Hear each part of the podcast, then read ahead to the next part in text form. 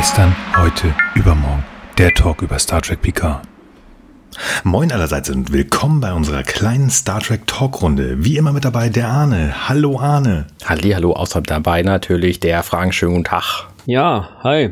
Und ich gebe zurück an unseren Erstsprecher Nils. Ja, vielen lieben Dank und schönen guten Abend, guten Tag, guten Tag, guten Tag, guten Tag, guten Tag. Guten, Tag. guten Abend und so weiter. Ja, irgendwas, was auch immer. Wann ihr uns hört, ist ja eure Entscheidung. Das finde ich auch gut, dass ihr das selbst entscheidet. Ich finde es auch schön, dass ihr euch entschieden habt, wieder einzuschalten, denn wir machen weiter. Die nächste Folge Star Trek Picard ist da. Ganz kurz, ich habe nicht so viel erlebt. Ist langweilig, arbeiten und noch immer in meiner komischen Wohnung, aber ich darf bald zurück. Ist gar nicht so viel interessant. Ähm, habt ihr was erlebt, was ihr erzählen wollt? Arne, hast du irgendwas? Ich habe mich tatsächlich so ein bisschen reingenördet in äh, Captain Nemo und die Nautilus und 20.000 äh, Meilen unter dem Meer und so. Ist total geil. Wer da mehr drüber erfahren will, muss irgendeine Folge von Dirty Left hören, weil da rede ich da sehr intensiv drüber. Einfach mal auf der Suche nach Seiten. Auf der, auf der, auf der Websuche nach Seiten, ne? Ihr kennt das. Ja, genau. Habe ich gesehen. Schönes Foto. Ich glaube, das, das können wir mal verlinken von der Nautilus. Nautilus. Ich wollte das bei Twitter noch kommentieren. Das ist in meinen Augen nicht die Nautilus, weil meine Nautilus ist die aus dem Disney-Film. Aber das tut nichts zur Sache. Der Disney-Film ist ja inzwischen auch schon äh, entspannte. Ich habe neulich gedacht, ich habe den gesehen und gedacht, äh, Mensch, der ist ja schon 50 Jahre alt. Der ist ja von 1954. So, nee, ja. warte mal, nachgerechnet. 68 Jahre. wow. Ja, Tempus Fugis, die Zeit verwendet. Sehr schön. Wer sich das angucken will, das verlinken wir natürlich gerne. Frank, hast du irgendwas zu erzählen? Gibt es Neuigkeiten? Nö, Moment nicht, danke. Das ist gut. Ein Status quo ist besser, als wenn es schlecht geht. Bei dir, Frank, hätte ich gedacht, du hättest auch mal so äh, dieses, dieses äh, Old-Time Science Fiction. Kenn, kennst du auch was von? Ist es so oder ist Welches es meinst du? Naja, so, so Jules Verne-Kram. So, ja, ja, doch, klar, 20.000 Meilen unter Meer ähm, und zum Mittelpunkt der Erde. Solche Sachen habe ich auch mal gelesen, klar. Ansonsten ich sag mal, ich betrachte jetzt auch schon Werner Winge ein Feuer auf der Tiefe oder so als alt, obwohl das erst aus den 80ern ist. Ja, okay. Und es gibt dann eben noch, den Titel habe ich gerade vergessen. Egal, das ist äh, vielleicht jetzt auch nicht ganz der richtige Platz, aber ja, also ich bin auf jeden Fall ja Allround Science Fiction Fan, auf jeden Fall. Zwar sehr dominant Star Trek, aber ähm, ist eigentlich ganz interessant, weil ich so ein ganz bisschen mit dem Gedankenspiel mal so eine ganz kurze Video Spiele-Sequenz zu machen, wo so eine Mini-Sci-Fi-Story drin vorkommt, aber es ist mehr so ein Gedankenexperiment. Reviewe ich gerade einige der besten Science-Fiction-Sachen, die ich äh, gelesen habe und da also wenn es überhaupt jemanden interessiert zum Lesen oder Hören, ne, also einmal ein, ein, Feuer auf der Tiefe von Werner Winge kann ich extrem gut, äh, äh extrem empfehlen. Dann Kinder der Ewigkeit äh, von ähm, äh, Andreas Brandhorst und ähm, die beiden, oder eigentlich drei Bücher mittlerweile von Adrian Tschaikowski sind eigentlich relativ neu, alle Kinder der Zeit, Erben der Zeit und das dritte habe ich gerade vergessen. Also sind alle von, wirklich fantastisch und äh, dabei belasse es jetzt mal, weil ansonsten reden wir über Science Fiction allgemein und das können wir vielleicht irgendwann mal machen, aber vielleicht nicht heute. Alles klar, vielen Dank. Ja, genau, denn äh, ich möchte ganz kurz noch eine Sache einwerfen, wir, bevor wir weitermachen, weil wir sind jetzt gerade bei Jules Erben und Nemo. ich muss da natürlich ganz kurz nochmal Werbung in der Vergangenheit machen. Ich habe das Projekt leider verlassen aus Zeitgründen, aber es gibt diesen schönen Podcast Jules Verne's Erben, wo ich auch mal Teil des Teams sein durfte. Und wir haben da natürlich über den lieben Jules Verne gesprochen. Und da haben wir uns unter anderem nicht nur das Buch, aber auch das Disney ähm, den Disney-Film angeguckt. Genau. Aber wir wollten ja zu unserem schönen Star Trek kommen. Und zwar haben wir heute uns vorgenommen, die vierte Folge der zweiten Staffel Star Trek Picard. Die gab es am 24.03.2022 in den USA zu sehen unter dem Titel Watcher. Und bei uns in Deutschland am 25.03.2022 unter dem Titel Wächter. Also wir sind hier immer noch sehr nah an der Übersetzung. Liebe Hörer, ihr kennt das und ihr kennt auch mein kleines Sprüchlein. Ihr dürft sehr gerne wieder einschalten, wenn ihr die Folge gesehen habt, denn wir werden relativ viel über diese Folge sprechen. Deswegen haben wir uns hier zusammengefunden, um über diese Folge zu sprechen und diese Serie und überhaupt. Eine Zusammenfassung sollt ihr natürlich auch bekommen und die werde ich jetzt bringen. Und ich höre jetzt auf mit diesem sakralen Gespräch. Sehr gut. einfach eine Zusammenfassung euch mal kurz darlegen. Picard will in dieser Folge Kontakt zu seinem Außenteam aufnehmen, was misslingt. Hm. ärgerlich. Nebenbei peppelte Agnes nach ihrer beinahe Assimilation im Chateau Picard wieder auf, da Agnes mehrfach die Zahl 15 reproduziert, so um sich herum, geht man ganz plötzlich davon aus, dass wohl am 15. April 2024 dieser Tag X ist, über den wir schon so ein bisschen gesprochen haben, also wo Q wohl was verändert hat. Rios ist noch immer in Gewahrsam der ICE, doch Seven und Raffi gehen sogar so weit, ein Polizeiauto des Jahres 2024 zu klauen, damit sie ihn retten können. Picard lässt sich von Jurati zu den Koordinaten beamen, die sie von der Borgkönigin geklaut hat. Dort trifft er auf Geinen, die sich nicht an ihn zu erinnern scheint, jedoch sehr enttäuscht von der Menschheit ist. Picard glaubt, sie sei der Wächter, also der namensgebende Wächter dieser Folge. Erst als er sich namentlich zu erkennen gibt, reagiert Geinen tatsächlich auf ihn und bringt ihn zum wirklichen Wächter beziehungsweise zur richtigen Wächterin, die verdächtig übrigens wie Laris aussieht. Ach ja, Q taucht auch auf, kann aber nicht mehr schnipsen. Oh oh, Spoiler. Hi. So. Das äh, war dann mal kurz in Kürze diese Folge. Und ich denke, da steigen wir doch auch direkt ein, um zu gucken, was was ist denn eigentlich jetzt passiert? Ähm, dieses wunderbare Previously On, das haben wir ja schon gepflegt, immer schön übersprungen. Mhm. Das brauchen wir nicht. Wir hatten wir uns ja gefragt, ob es tatsächlich das Chateau Picard ist, neben dem sie landen. Und siehe da, es ist das Chateau Picard. Ja, Wird ist auch direkt gezeigt am Anfang in so einer sehr dunklen Sequenz. Ja. ja.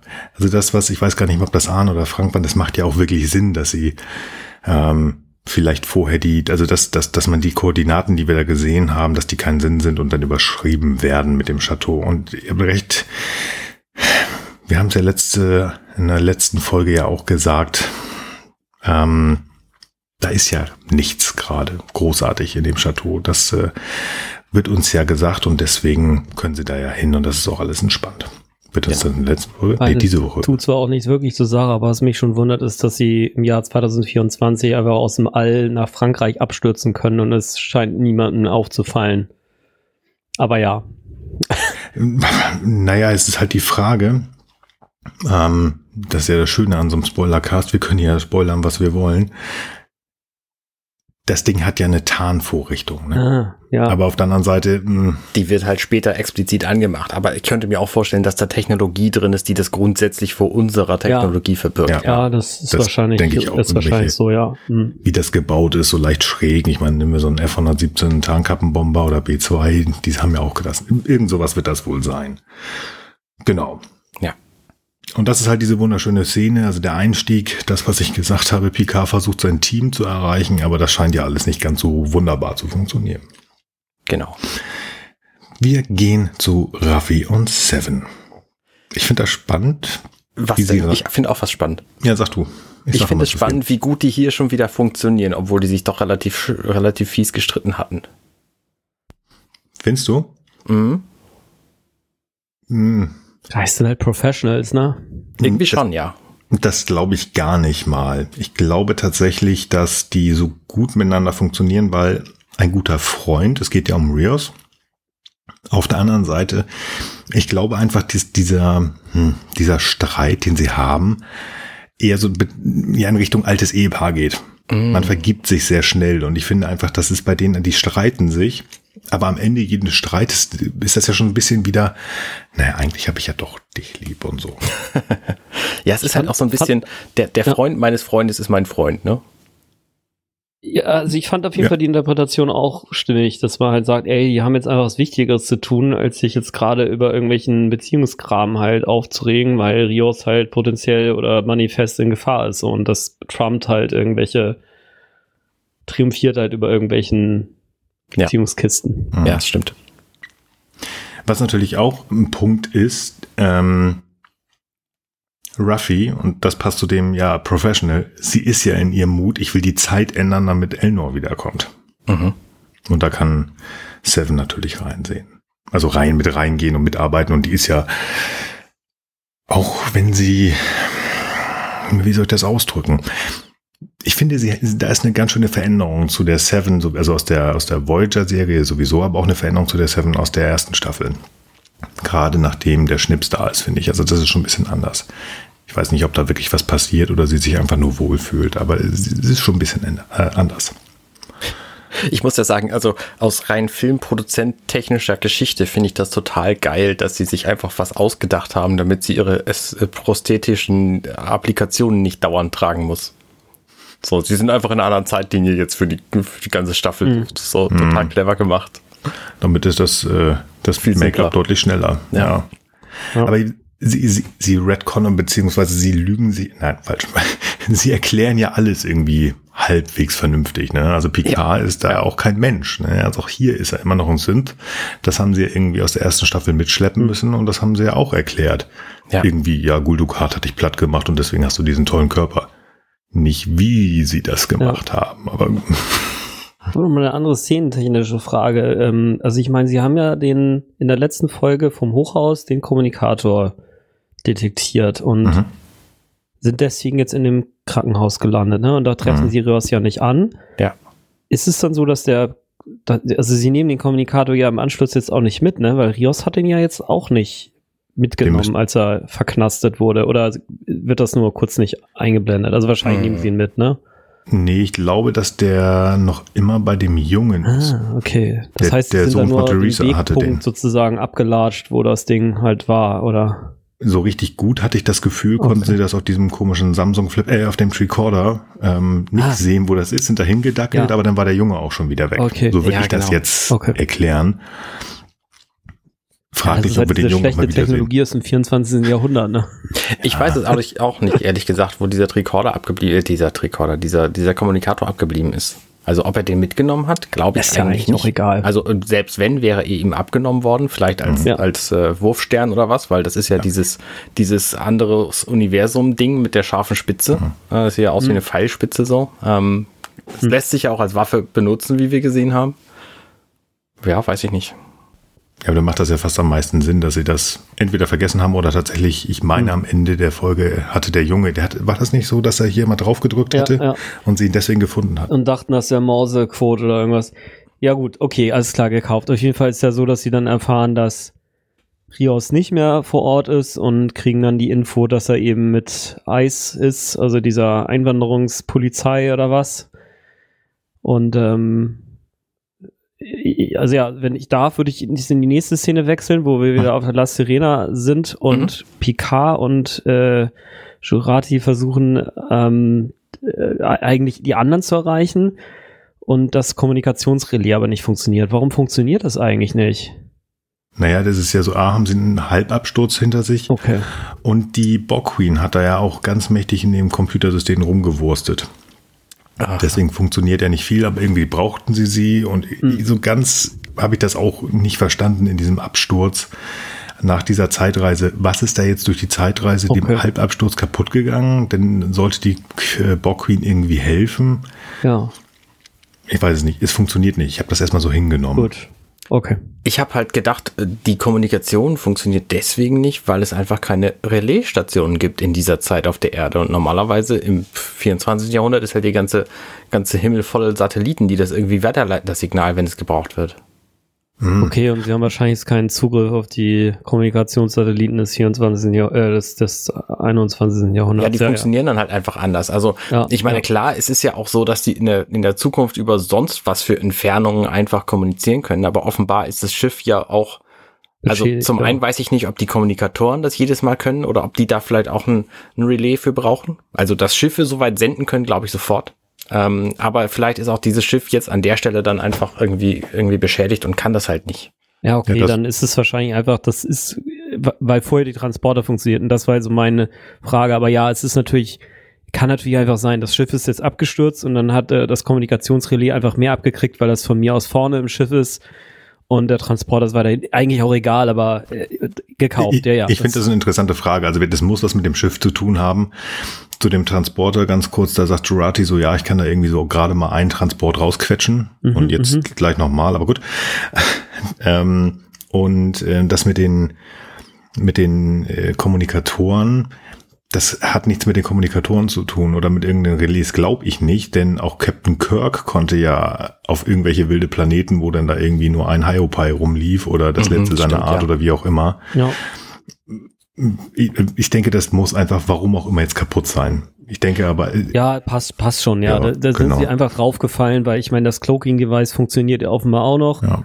Und wahrscheinlich ist das eben nur irgendeine komische Strukturmodifikation, die man einmal umlegen muss. Das ist, verbraucht also gar nicht kontinuierlich Energie. Und den Transport, den haben sie halt quasi noch rausgequetscht und dann transportieren, kriegen sie noch einen für Pikana heraus. Aber das ähm, ja. Kommunikation ist einfach kaputt und fertig. Und er sagt ja auch, äh, dass ähm, das Schiff wird ja nicht mal geheizt momentan, weil Auto-Repair mhm. noch läuft. Heizen ist ja jetzt auch keine mega komplizierte Technologie. Wahrscheinlich ist es aber einfach gerade kaputt. Und Auto-Repair mhm wird sich ja jetzt in Kürze auch drum kümmern, sagt PK ja. Also insofern, das passt dann schon, würde ich sagen. Ja, ja. also ich erkläre mir das nur damit, dass die Kühlung einfach momentan kaputt ist und viel zu viel kühlt, weil die Computer, die auf diesem Schiff sind, die müssten eigentlich schon von sich aus das Schiff erhitzen. das stimmt. Und abgesehen davon ließen sich all diese technischen Probleme ja problemfrei, völlig wenn problemfrei ich lösen. Wenn ich Apple Silicon denke, der ist wenn, performanter und heizt meine Wohnung weniger warte, als mein aktueller Intel-Chip. Warte, wenn wir den Zauberstab aus der letzten Staffel oh. hätten. So, aber da redet zum Glück keiner mehr drüber. Das vergessen nee, wir alle ganz schnell. Oh. Also wie gesagt, also ich bin da sehr gnädig, muss ich tatsächlich sagen, weil wir sind hier nicht irgendwo auf einem Raumschiff kontinuierlich und machen hier irgendwie äh, Where No Man oder Entschuldigung, No Man ist falsch, where No One Has Gone Before. Das, das ist es ja nicht mehr. Es ist eine etwas andere Geschichte, die uns hier erzählt wird. Wenn ich mir jetzt auf drei Staffeln irgendwie die USS Picard angucken würde, dann würde ich genauer hingucken. Ich finde, das ist jetzt auch so, ja, interessiert doch gar nicht. Es ist ja, ist ja keine Raumschiff-Serie, habe ich so für mich jetzt festgestellt. Das ist ja eher so ein bisschen was, ähm, ja, wir haben hier dieses Problem, das wollen wir lösen allesamt spielen so ein bisschen Dixon Hill und haben die Mütze auf und wollen jetzt hier dieses Rätsel lösen, das Q gestellt hat. Und das ist gepaart mit einer irgendwie ganz coolen Zeitreise-Story, bis jetzt zumindest. Ja.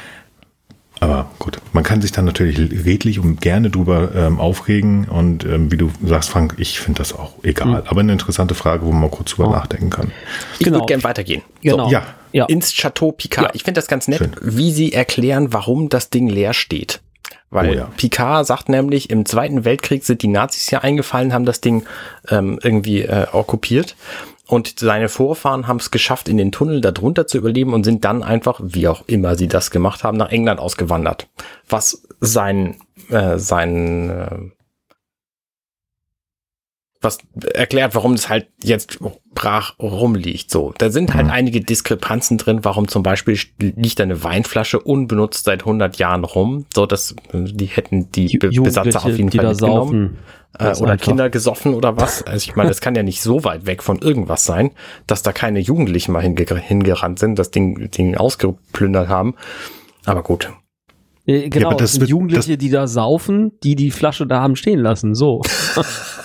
es, es wird ja kurz erklärt. Äh, Picard sagt ja, dass es da irgendwie, ich habe den Ausdruck jetzt vergessen, irgendwie Shareholder, nee, das ist falsch. Ah, ja, es gibt ja Leute, die ja. darauf aufpassen. Ja. Ist natürlich spannend. Das heißt, die Picards sind geflüchtet und von England haben die Kommunikation, ist okay, lassen wir es stehen, aber scheint da irgendjemand zu sein, der sich da tatsächlich drum kümmert, dass das so einigermaßen. Also wie gesagt, das hier könnte aber auch in irgendeinem so Computerspiel äh, auftauchen, das Chateau, wie das da so rumläuft und äh, plötzlich sagt er, bah, irgend so ein Monster. Also ja. ja, aber ja.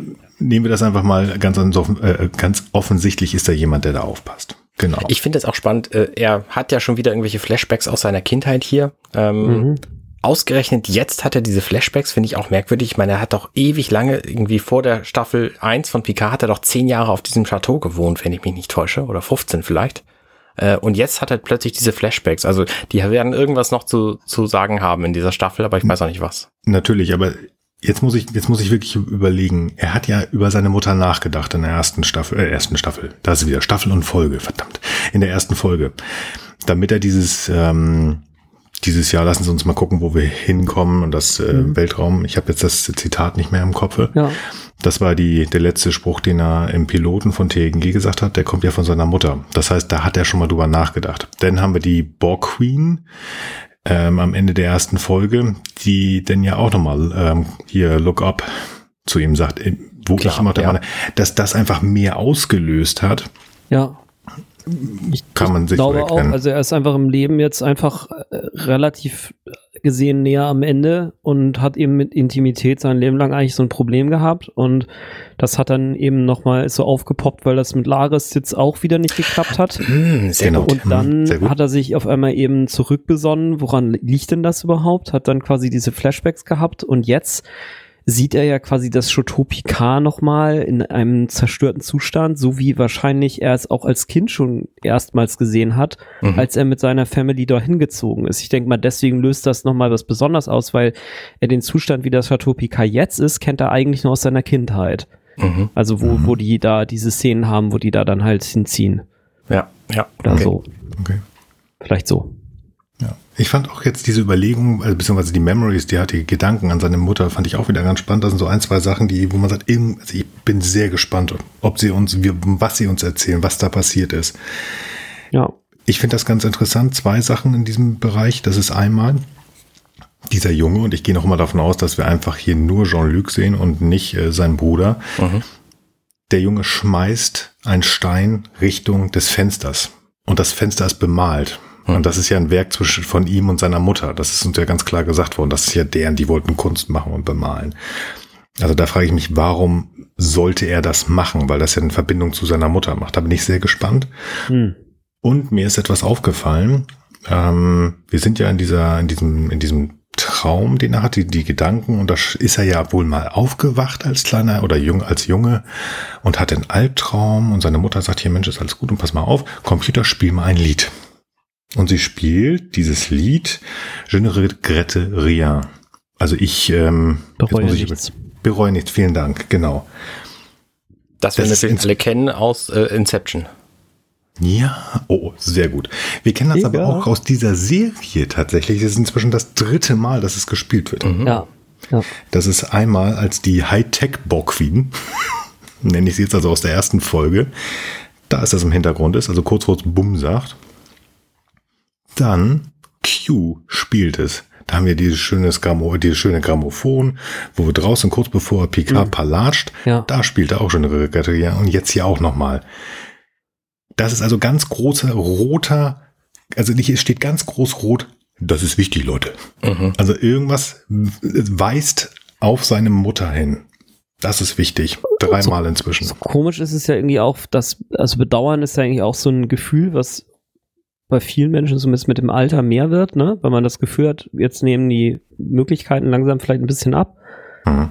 Dass das jetzt also in dieser Szene so früh auch schon eine Rolle spielt. Also da bin ich besonders gespannt auch drauf, was, was dieses Motiv im Verhältnis bedeutet. Also eigentlich habt ihr dasselbe gesagt, aber ich finde es auf jeden Fall auch spannend. Und was mir auch gerade auffällt ist, wenn wir schon mal beim Thema Schwierigkeiten mit Intimität sind, das hat ja Jurati eigentlich auch, ne? Mhm. Mhm. Aber ja, okay, das ist vielleicht so also ich finde es eigentlich ganz spannend. Ich hatte ja letztes Mal auch gesagt, dass ich eigentlich ein bisschen schade und ein bisschen, bisschen mich enttäuscht hat eigentlich, dass es jetzt da auch solche, vielleicht so Familiengewalt oder so gegeben hat. Ähm, auf der einen Seite finde ich es auch sehr, sehr spannend, dass es jetzt auch mal so ein bisschen um so die dunkleren Gefühle geht und wie man die vielleicht auch in der Zukunft bezwingt oder wie zumindest Picard damit umgeht. Ne? Also gerade auch so Angst und so sind ja sonst Emotionen, die eigentlich in Star Trek so in dieser Form bisher eigentlich nicht präsentiert wurden, wenn ich mich gerade nicht täusche. Ja, also es gab da ja schon gewisse Punkte mal, aber ich, ich will nur gerade was okay. sagen. Es ist nicht bewiesen, dass da wirklich häusliche Gewalt geschehen ist. Es kann natürlich sein, dass das sehr, nein, entspannt ist falsch, sehr geschickt geschnitten ist. Mm. Mhm. Ich habe neulich mir etwas angucken müssen, ich sage das immer vorsichtig, ähm, wo ähm, der Klimax dieser Serie sehr, äh, also da musste sich jemand für irgendwas entscheiden am Ende und ähm, das wurde sehr geschickt geschnitten, dass ähm, diese Auswahl auf beide Punkte hätte weisen können. Ah, okay, okay. Und hier möchte ich sagen, das kann so geschickt geschnitten sein, dass das was völlig anderes da bietet am Ende. Mhm. Interessant. Ich ja. weiß es nicht. Also, dass sie uns hier auf eine falsche, weil das ja doch wirklich so aussieht. Da haben wir drüber gesprochen. Ich, ich weiß es nicht. Ich habe keine Ahnung. Ja, sehen, ich, ja. ich, ich bin super gespannt. Auf jeden Fall. Diese Punkte hier finde ich so, also ich finde das total klasse, dass sie uns das reinwerfen, denn Star Trek natürlich, also ich, ich musste einmal, weil ich das in letzter Klar. Zeit häufig gehört habe, ich finde das so ein bisschen nervig. Ja, das ist so doof, das ist so langweilig, ich mag das, das ist nicht mehr mein Star Trek. Ja. Was? Ja, gut, okay, weiter. Nein, es geht mir nur darum, dass das ja immer noch diese Diskussion ist. Mhm. Ich finde das gut. total gut und das ist ein Star Trek, weil wir hier mal weg von dem, ich fliege mal von Planet zu Planet sind und uns sehr viel Zeit einfach nur über diese, diese Figur Picard nehmen. Also mhm. was passiert eigentlich in seinem Kopf? Dafür brauche ich kein Raumschiff. Und ich persönlich finde das total gut. Man kann das natürlich auch doof finden. Das meine ich damit. Also ich finde das unheimlich spannend und möchte unheimlich mehr, also mehr ja. davon sehen. Also wir hätten ja diesen gesamten Podcast nicht begonnen, wenn wir seine Person nicht faszinierend finden würden. Ne? Dieser Podcast handelt ja von ihm. Ja, nein, nein, nein, ich meine jetzt nicht hier bei uns in der Clique, wir sind uns ja einig, aber ich lese das ganz häufig. Das ist doof. Also die sich, also Menschen, die sich da beschweren. Das, Unsere beiden äh, Höris finden es auch gut. Das finde ich total gut. Ich wollte es trotzdem noch mal sagen, dass mich einfach solche, die das so vierkantet sehen. Also ich finde das sehr schön. Sehr, ist egal. So, weiter. Okay. Ähm, wir sind immer noch im Chateau. Ich finde das ganz spannend. Gerati, ähm, hast du ja schon in der Zusammenfassung äh, äh, erzählt, holt er irgendwo 15er Zahlen her und schätzt Picard ganz gut ein. Also, obwohl die beide so Schwierigkeiten mit sozialen Geschichten haben, werden die ja auch storytechnisch hier einfach dauernd zusammengesteckt. Ne? Das war in der letzten Folge mhm. schon so und das ist in dieser Folge jetzt auch schon wieder so. Und das finde ich irgendwie ganz faszinierend, weil die sich so ein bisschen auch spiegeln. Und sie schätzt ihn halt sehr gut ein mit, ah, sie waren bestimmt der dünne Junge mit dem endlosen Bücherregal so. Mhm. Ähm, und er so, ja, ja, genau, das ist richtig, das war ich so. Fand ich faszinierend. Mhm. Ja. Das stimmt. Und ich fand auch faszinierend, dass sie sofort sagt, so, ich brauche jetzt einen Drink und er sagt, nee, sie brauchen Schlaf. Und dann schnappt sie sich halt diese Flasche, so die letzte 15, die sie, die sie nimmt. Ähm, und hat dann keinen Öffner und trinkt es dann nicht. Und äh, ihr Ausweg scheint einfach Alkohol zu sein. Und ähm, ja, das haben wir auch schon ein, zwei Mal gesehen. Ne? Ja. Also das zeigt aber auch, dass dieses Trauma, das sie aus der Staffel 1 mitzieht, wo wir so ja, doch auf ihr rumgehackt haben, dass das viel mit ihr gemacht hat und noch immer macht. Ja. Genau. Ich, ähm, ich finde das spannend, was, was da noch gesagt wird gleich. Also das ist ja, ähm, was du gerade gesagt hast, diese 15er und dann kommt ja dieses äh, Überlegen und ja, und dann müssen wir mal gucken und ähm, was, oh ja, 15. April, oh, da wird es sein. 15. Band, 15, 2015er genau. Jahrgang und so weiter, ja wie gesagt, Picard sagt dann ja, okay, wir müssen jetzt gucken, was da ist, was da passieren kann. 1915 überhaupt, Entschuldigung. Genau. Und weil dann die Zukunft ja unwiderruflich verändert wird. Mhm. Und das ist, finde ich, total, also das ist auch schon wieder diese Zeitreise-Dinger, also das, da dreht sich mein Kopf um. Also die Zeit ist verändert, ne? Also unser Picard, unsere Crew, ne, unsere People, die waren ja schön in dieser shiny Welt, die wir in der ersten, in der ersten Folge gesehen haben. Dann waren die in dieser dunklen Welt. Dann sind die in die Vergangenheit gereist. Also für die ist das ja schon verändert. Ist so. Punkt. Mhm. Aber das wird sich aber eigentlich erst verändern in drei Tagen. Und dann ist es verändert. Dann können wir es nicht mehr ändern. Ja. Kann man dann nicht nochmal in die Vergangenheit? Ja. Ich, da gibt es so Ideen zu, dass das vielleicht dann doch nicht geht, weil man dann ist, also es wird ja immer schwieriger, sich dann nicht mehr zu begegnen und irgendwelche krassen Paradoxien auszulösen. Und ähm, wir können jetzt einfach näherungsweise mal sagen, also kann ich auch empfehlen, mal nachzusuchen, äh, wenn ich den Link finde. Also es gibt da, also natürlich nur theoretische, weil das Ganze sowieso äh, höchstwahrscheinlich nicht möglich ist, ähm, so Überlegungen zu, aber wir gehen jetzt einfach mal davon aus, dass es da, dass, dass in diesem Universum halt nicht tausend Zurückreisen möglich sind. Also wie gesagt, das ist mir zu hoch auch, und ich finde immer diese Erklärung. Ne? Also da müssen sie jetzt die Queen ja überzeugen, das Ganze dann nochmal zu machen und die weiß dann das schon und es wird dann ja auch gefährlicher, ne? Weil die dann ja auch die Moves teilweise vorhersieht und dann vielleicht doch irgendwie gewinnt. Also ich denke mal, die müssen es jetzt hinkriegen. Ja gut, auf der anderen Seite brauchen sie nur DeLorean kaufen, 88 Meilen fahren, das geht schon. Eine Sache ja. wollte ich noch sagen, ähm, Verweis hier auf Dixon Hill, guter Fanservice. Ja, hm. ja. Genau. Da so vieles. Ich finde auch also dieses Zusammen, was hat Arne ja schon gerade gesagt, dieses Zusammenspiel ist total klasse, aber auch die Art und Weise von, von, von Agnes wieder, wenn sie sich vorstellt, wie der kleine Picard da rumläuft und sich eine Milch bestellt, Milk, Chocolate Hot, Milch, Schokolade, heiß, finde ich toll. Also die nimmt sich auch immer viel raus, aber das, hat, das haben wir schon gehört, sie mag den Picard. Ja. Wir gehen nach Los Angeles und jo. diese Szene ist ja wohl der Knaller. Erstmal gehen wir in den Vorspann so und dann gehen wir nach Los Angeles. Entschuldigung. Ja. Ja. Der Vorspann, wir, wir erfahren ja jede Folge mehr über diesen Vorspann, deswegen lohnt es sich auch jedes Mal, den wieder anzugucken beim Gucken der Serie. Also nicht überspringen, Leute. Nee, das stimmt. Das stimmt. Aber ich will in diesen Bus verdammt nochmal. Ja. Wir hören nämlich Musik. Das ist so Ein- witzig. Ja. Wir hören Musik und dieses Lied heißt I Still Hate You. Und das Schöne ist, dieses Lied haben wir schon mal gehört. Mhm. Und den Typen haben wir auch schon mal gesehen, das ist nämlich Kirk Thatcher. Ja, genau. Und er hat seine Figur wieder aufgenommen. Es ist exakt die gleiche Figur, der gleiche Punk, den wir gesehen haben in Star Trek 4 Voyager Home. Zurück in die Vergangenheit. Heißt der zurück in die Vergangenheit? Die Gegenheit? Ich, ich, oh, ich bin dumm. Ähm, Irgendwas mit Vergangenheit. Dieser Wahlfilm halt. ja, Arne und mir heißt er immer dieser Wahlfilm. Star Trek Ja. 4. Genau. Und das Schöne ist, selbst, selbst die, die, die Position, wo, wo Seven und Ruffy sitzen, da, da haben William Shatner und Leonard Nimoy gesessen. Mhm. Und die gucken genauso genervt. Ja. Und Seven sagt auch was, genau wie Shatner. Ja, ist schon mega witzig, ja. Und der gute Punk, der Mohawk-Punk, sagt, ja, Entschuldigung, Entschuldigung, Entschuldigung. Das heißt, das sind jetzt ja 40 Jahre später, Ja. der hat noch immer Schiss, dass er auf die Fresse kriegt. Ja. Es ist so toll. Ich, ich hab, ich finde das total klasse. Das ist echt eine, also, wir sind hier natürlich, wie so vieles, wie so vieles, ist das eine Fanservice-Szene vom Feinsten. Aber ich finde, die ist einfach niedlich eingebaut. Das ist, wir haben ja auch die, äh, ganz offensichtlich, also das ist ja, puff, bitteschön, hallo, wir haben hier ein Zeitreisethema. Und damit ähm, sagen sie eigentlich Danke an die alte Generation, sage ich jetzt mal, und an diesen Film. Eine schöne Hommage. Also Ja, ich fand's total. echt, echt super, super toll. Ja. Ach, Ja, Ich glaub, diese mega. Szene hab ich mir Allein zwei, deswegen drei hat das Ding schon 10 Punkte verdient. Auf IMDb. ja, nahezu, das kann man wirklich sagen. Ja, ein Punkt noch, Ja. bevor ich zu dem eigentlichen Kernstück dieser Szene komme. Ähm, draußen am Bus stand wieder irgendwas von dieser Europa-Mission, die scheint Mhm. irgendwie wichtig zu werden. Ja, die muss wichtig sein. Das Die muss auf jeden Fall wichtig sein. Ähm, Die so, muss so oft, wie wir sie schon gesehen haben. Ähm, und jetzt geht's halt tatsächlich um das Trauma von Ruffy, was sie nämlich, äh, was sie ja hat, weil sie nämlich Mhm. äh, den, äh, den guten äh, Elnor verloren hat.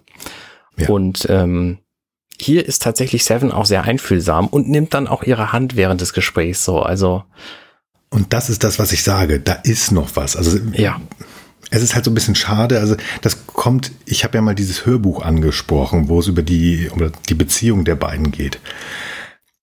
Ich weiß, das kostet Geld. Hört es euch an für, also liebe Hörgis, falls ihr Interesse daran habt, Bock drauf habt, hört es euch an. Ich weiß, das kostet alles Geld, aber es macht echt Spaß zu hören. Und leider ist es nur im Englischen. Ich habe ähm, mit, mit, mit, wie heißen sie, diesem Hersteller ist ja auch egal, also diese komische ähm, Audiobuchgeschichte gesprochen. Die planen leider nicht, das zu übersetzen, bis jetzt zumindest sehr schade.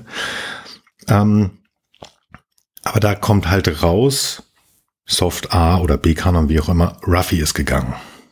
Mm, Das ist okay. wirklich hier auch so ein bisschen gesagt. Ähm, und obwohl, wenn wir das jetzt mal einfach so als äh, gegeben darstellen, dass Ruffy, äh, nee, Quatsch, Seven ist gegangen, also Seven ist gegangen. Ah, Ähm, Seven, Entschuldigung, das Okay, war falsch. okay. Ähm, also Seven ist gegangen, ähm, vorsorglich um zu sagen, ja, ich will ja hier helfen, aber ich glaube, die hat einfach äh, auch so, so, so ein Bindungsproblem, aber das haben wir bei, oder also Arne noch nicht, aber alle anderen Höris haben das natürlich schon gesehen bei Voyager. Aber sie liebt sie.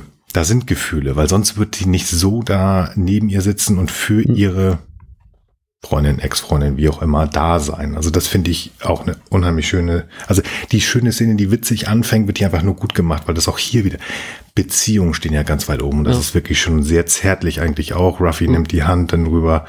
Ja, schön. Finde ich toll. Ich finde, Genau. in der nächsten Szene ist nicht ganz so viel drin. Also wir sind ja jetzt wieder mit To Picard oder Sirena Picard mit Ju- Jurati. Es geht darum, dass die jetzt, äh, Picard möchte sich jetzt auf den Weg machen, um rauszufinden, was denn nun in drei Tagen genau passieren wird. Dazu will er halt ähm, sich zu den Koordinaten beamen, die Jurati von der Bockin rausbekommen hat und Jurati soll sich in der Zwischenzeit um die Kommunikation kümmern. Das ist äh, ich, also Ja. ich habe da jetzt nichts weiter rausnehmen können, außer dass das halt passiert. ja, nee, Genau, so. das ist ja. auch eigentlich, das ist so nice to know, dann wissen wir, ähm, weswegen er dort auftaucht, wo er denn nach dieser Szene auftaucht.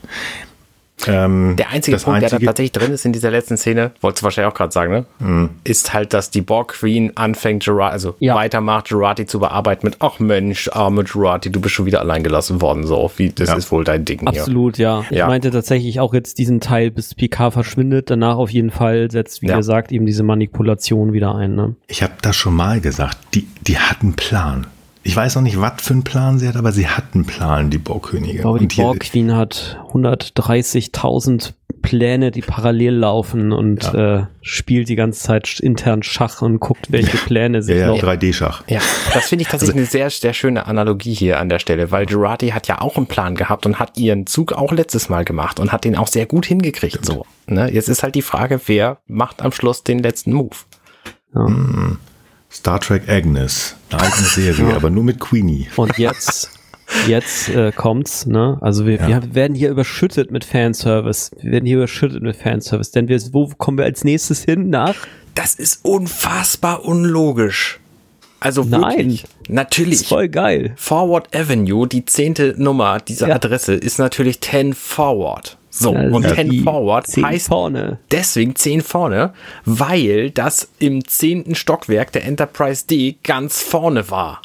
Die ja. haben doch nicht das ja. Schiff gebaut, nachdem der, nach der Bar von Geinen. Das ist kompletter Nonsens. Nein, nein, nein, nein. Moment, nein, nein, du musst das falsch, du hast das falsch verstanden. Also wie gesagt, die Bar kennen wir ja schon, die kennen wir aus der, jetzt muss ich lügen, zweiten also Folge. Ich würde sagen, das ist ganz anders. Geinen hat einfach gesagt, ey, da vorne im zehnten Stock, dieser Raum da hier vorne, den will ich haben, weil ich genau. habe jahrelang in dieser komischen Forward Avenue Nummer 10 irgendwelchen Menschen Drinks ausgeschenkt.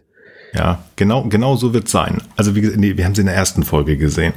Und genau das, was du gerade gesagt hast, Geinin weiß ja schon so viel, wenn sie auf die Enterprise kommt. Sie weiß ja schon, Jean-Luc kenne ich und den habe ich ja da 1900 oder 1800 Schieß mich tot schon kennengelernt und so weiter und so fort.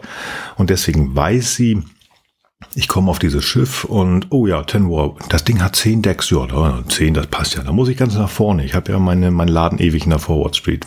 Ja, doch, doch glaub, der, bin ich ganz sicher, so muss das sein. ich glaube, das Argument ist trotzdem berechtigt, dass das schon Nonsens ist, aber ich finde es halt trotzdem sehr nett.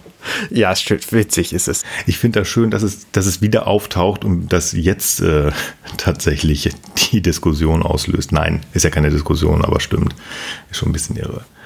Wie dem auch sei, wir kommen wieder ins 10 Forward rein, ins 10 vorne und wir treffen auf keinen. Eine jüngere keinen. Aber erst treffen wir auf einen ganzen Stapel von außerirdischem Schnaps. Das finde ich auch witzig. Also so, ja. so Trandorianischer Brandy und wie die Dinger alle heißen. Ja. Sorianischer. Ja. Ähm, Den haben sie ja in der ersten Folge auch schon gesüffelt. Genau, ja, ist das ist bestimmt exakt die gleiche Flasche. Exakt. ich finde das, find das übrigens sehr witzig, das kommt mir jetzt gerade. 2024 hat Geinen diese Kneipe. Ja. 2300, sagen wir jetzt mal 64, hat sie ihr 10 Forward auf der Enterprise D. Ja. Und in 2401 hat sie wieder dieses 10 Forward auf der Erde, was wir in der ersten Folge gesehen haben. Wer hat den Laden geführt, während Geinen auf der Enterprise war? Und als sie auf der Lakul war, also das ist ja dieser kleine Transporter, der fast in den Nexus geraten wäre, da weiß ich die Jahreszahl nicht, das sehen wir in Star Trek Generations, Treffen der Generation. Wer hat da die Hand auf dem Ten Forward auf der Erde? Hm. Luna. Okay. Wer auch immer es ist, ist gekauft. Luna ist der Hund. Oh, ja, stimmt. Okay, ist auch gekauft. Ich finde das total schön. Äh, ihr erinnert euch sicher, ähm, ja. wir waren ja bei der Premiere damals zur ersten Staffel von Star Trek Picard und da hat Patrick Stewart erzählt, dass er Hunde einfach total faszinierend und toll findet und gerade diese, wie heißt dieses, äh, diese Hunderasse? Ähm, ich weiß es nicht.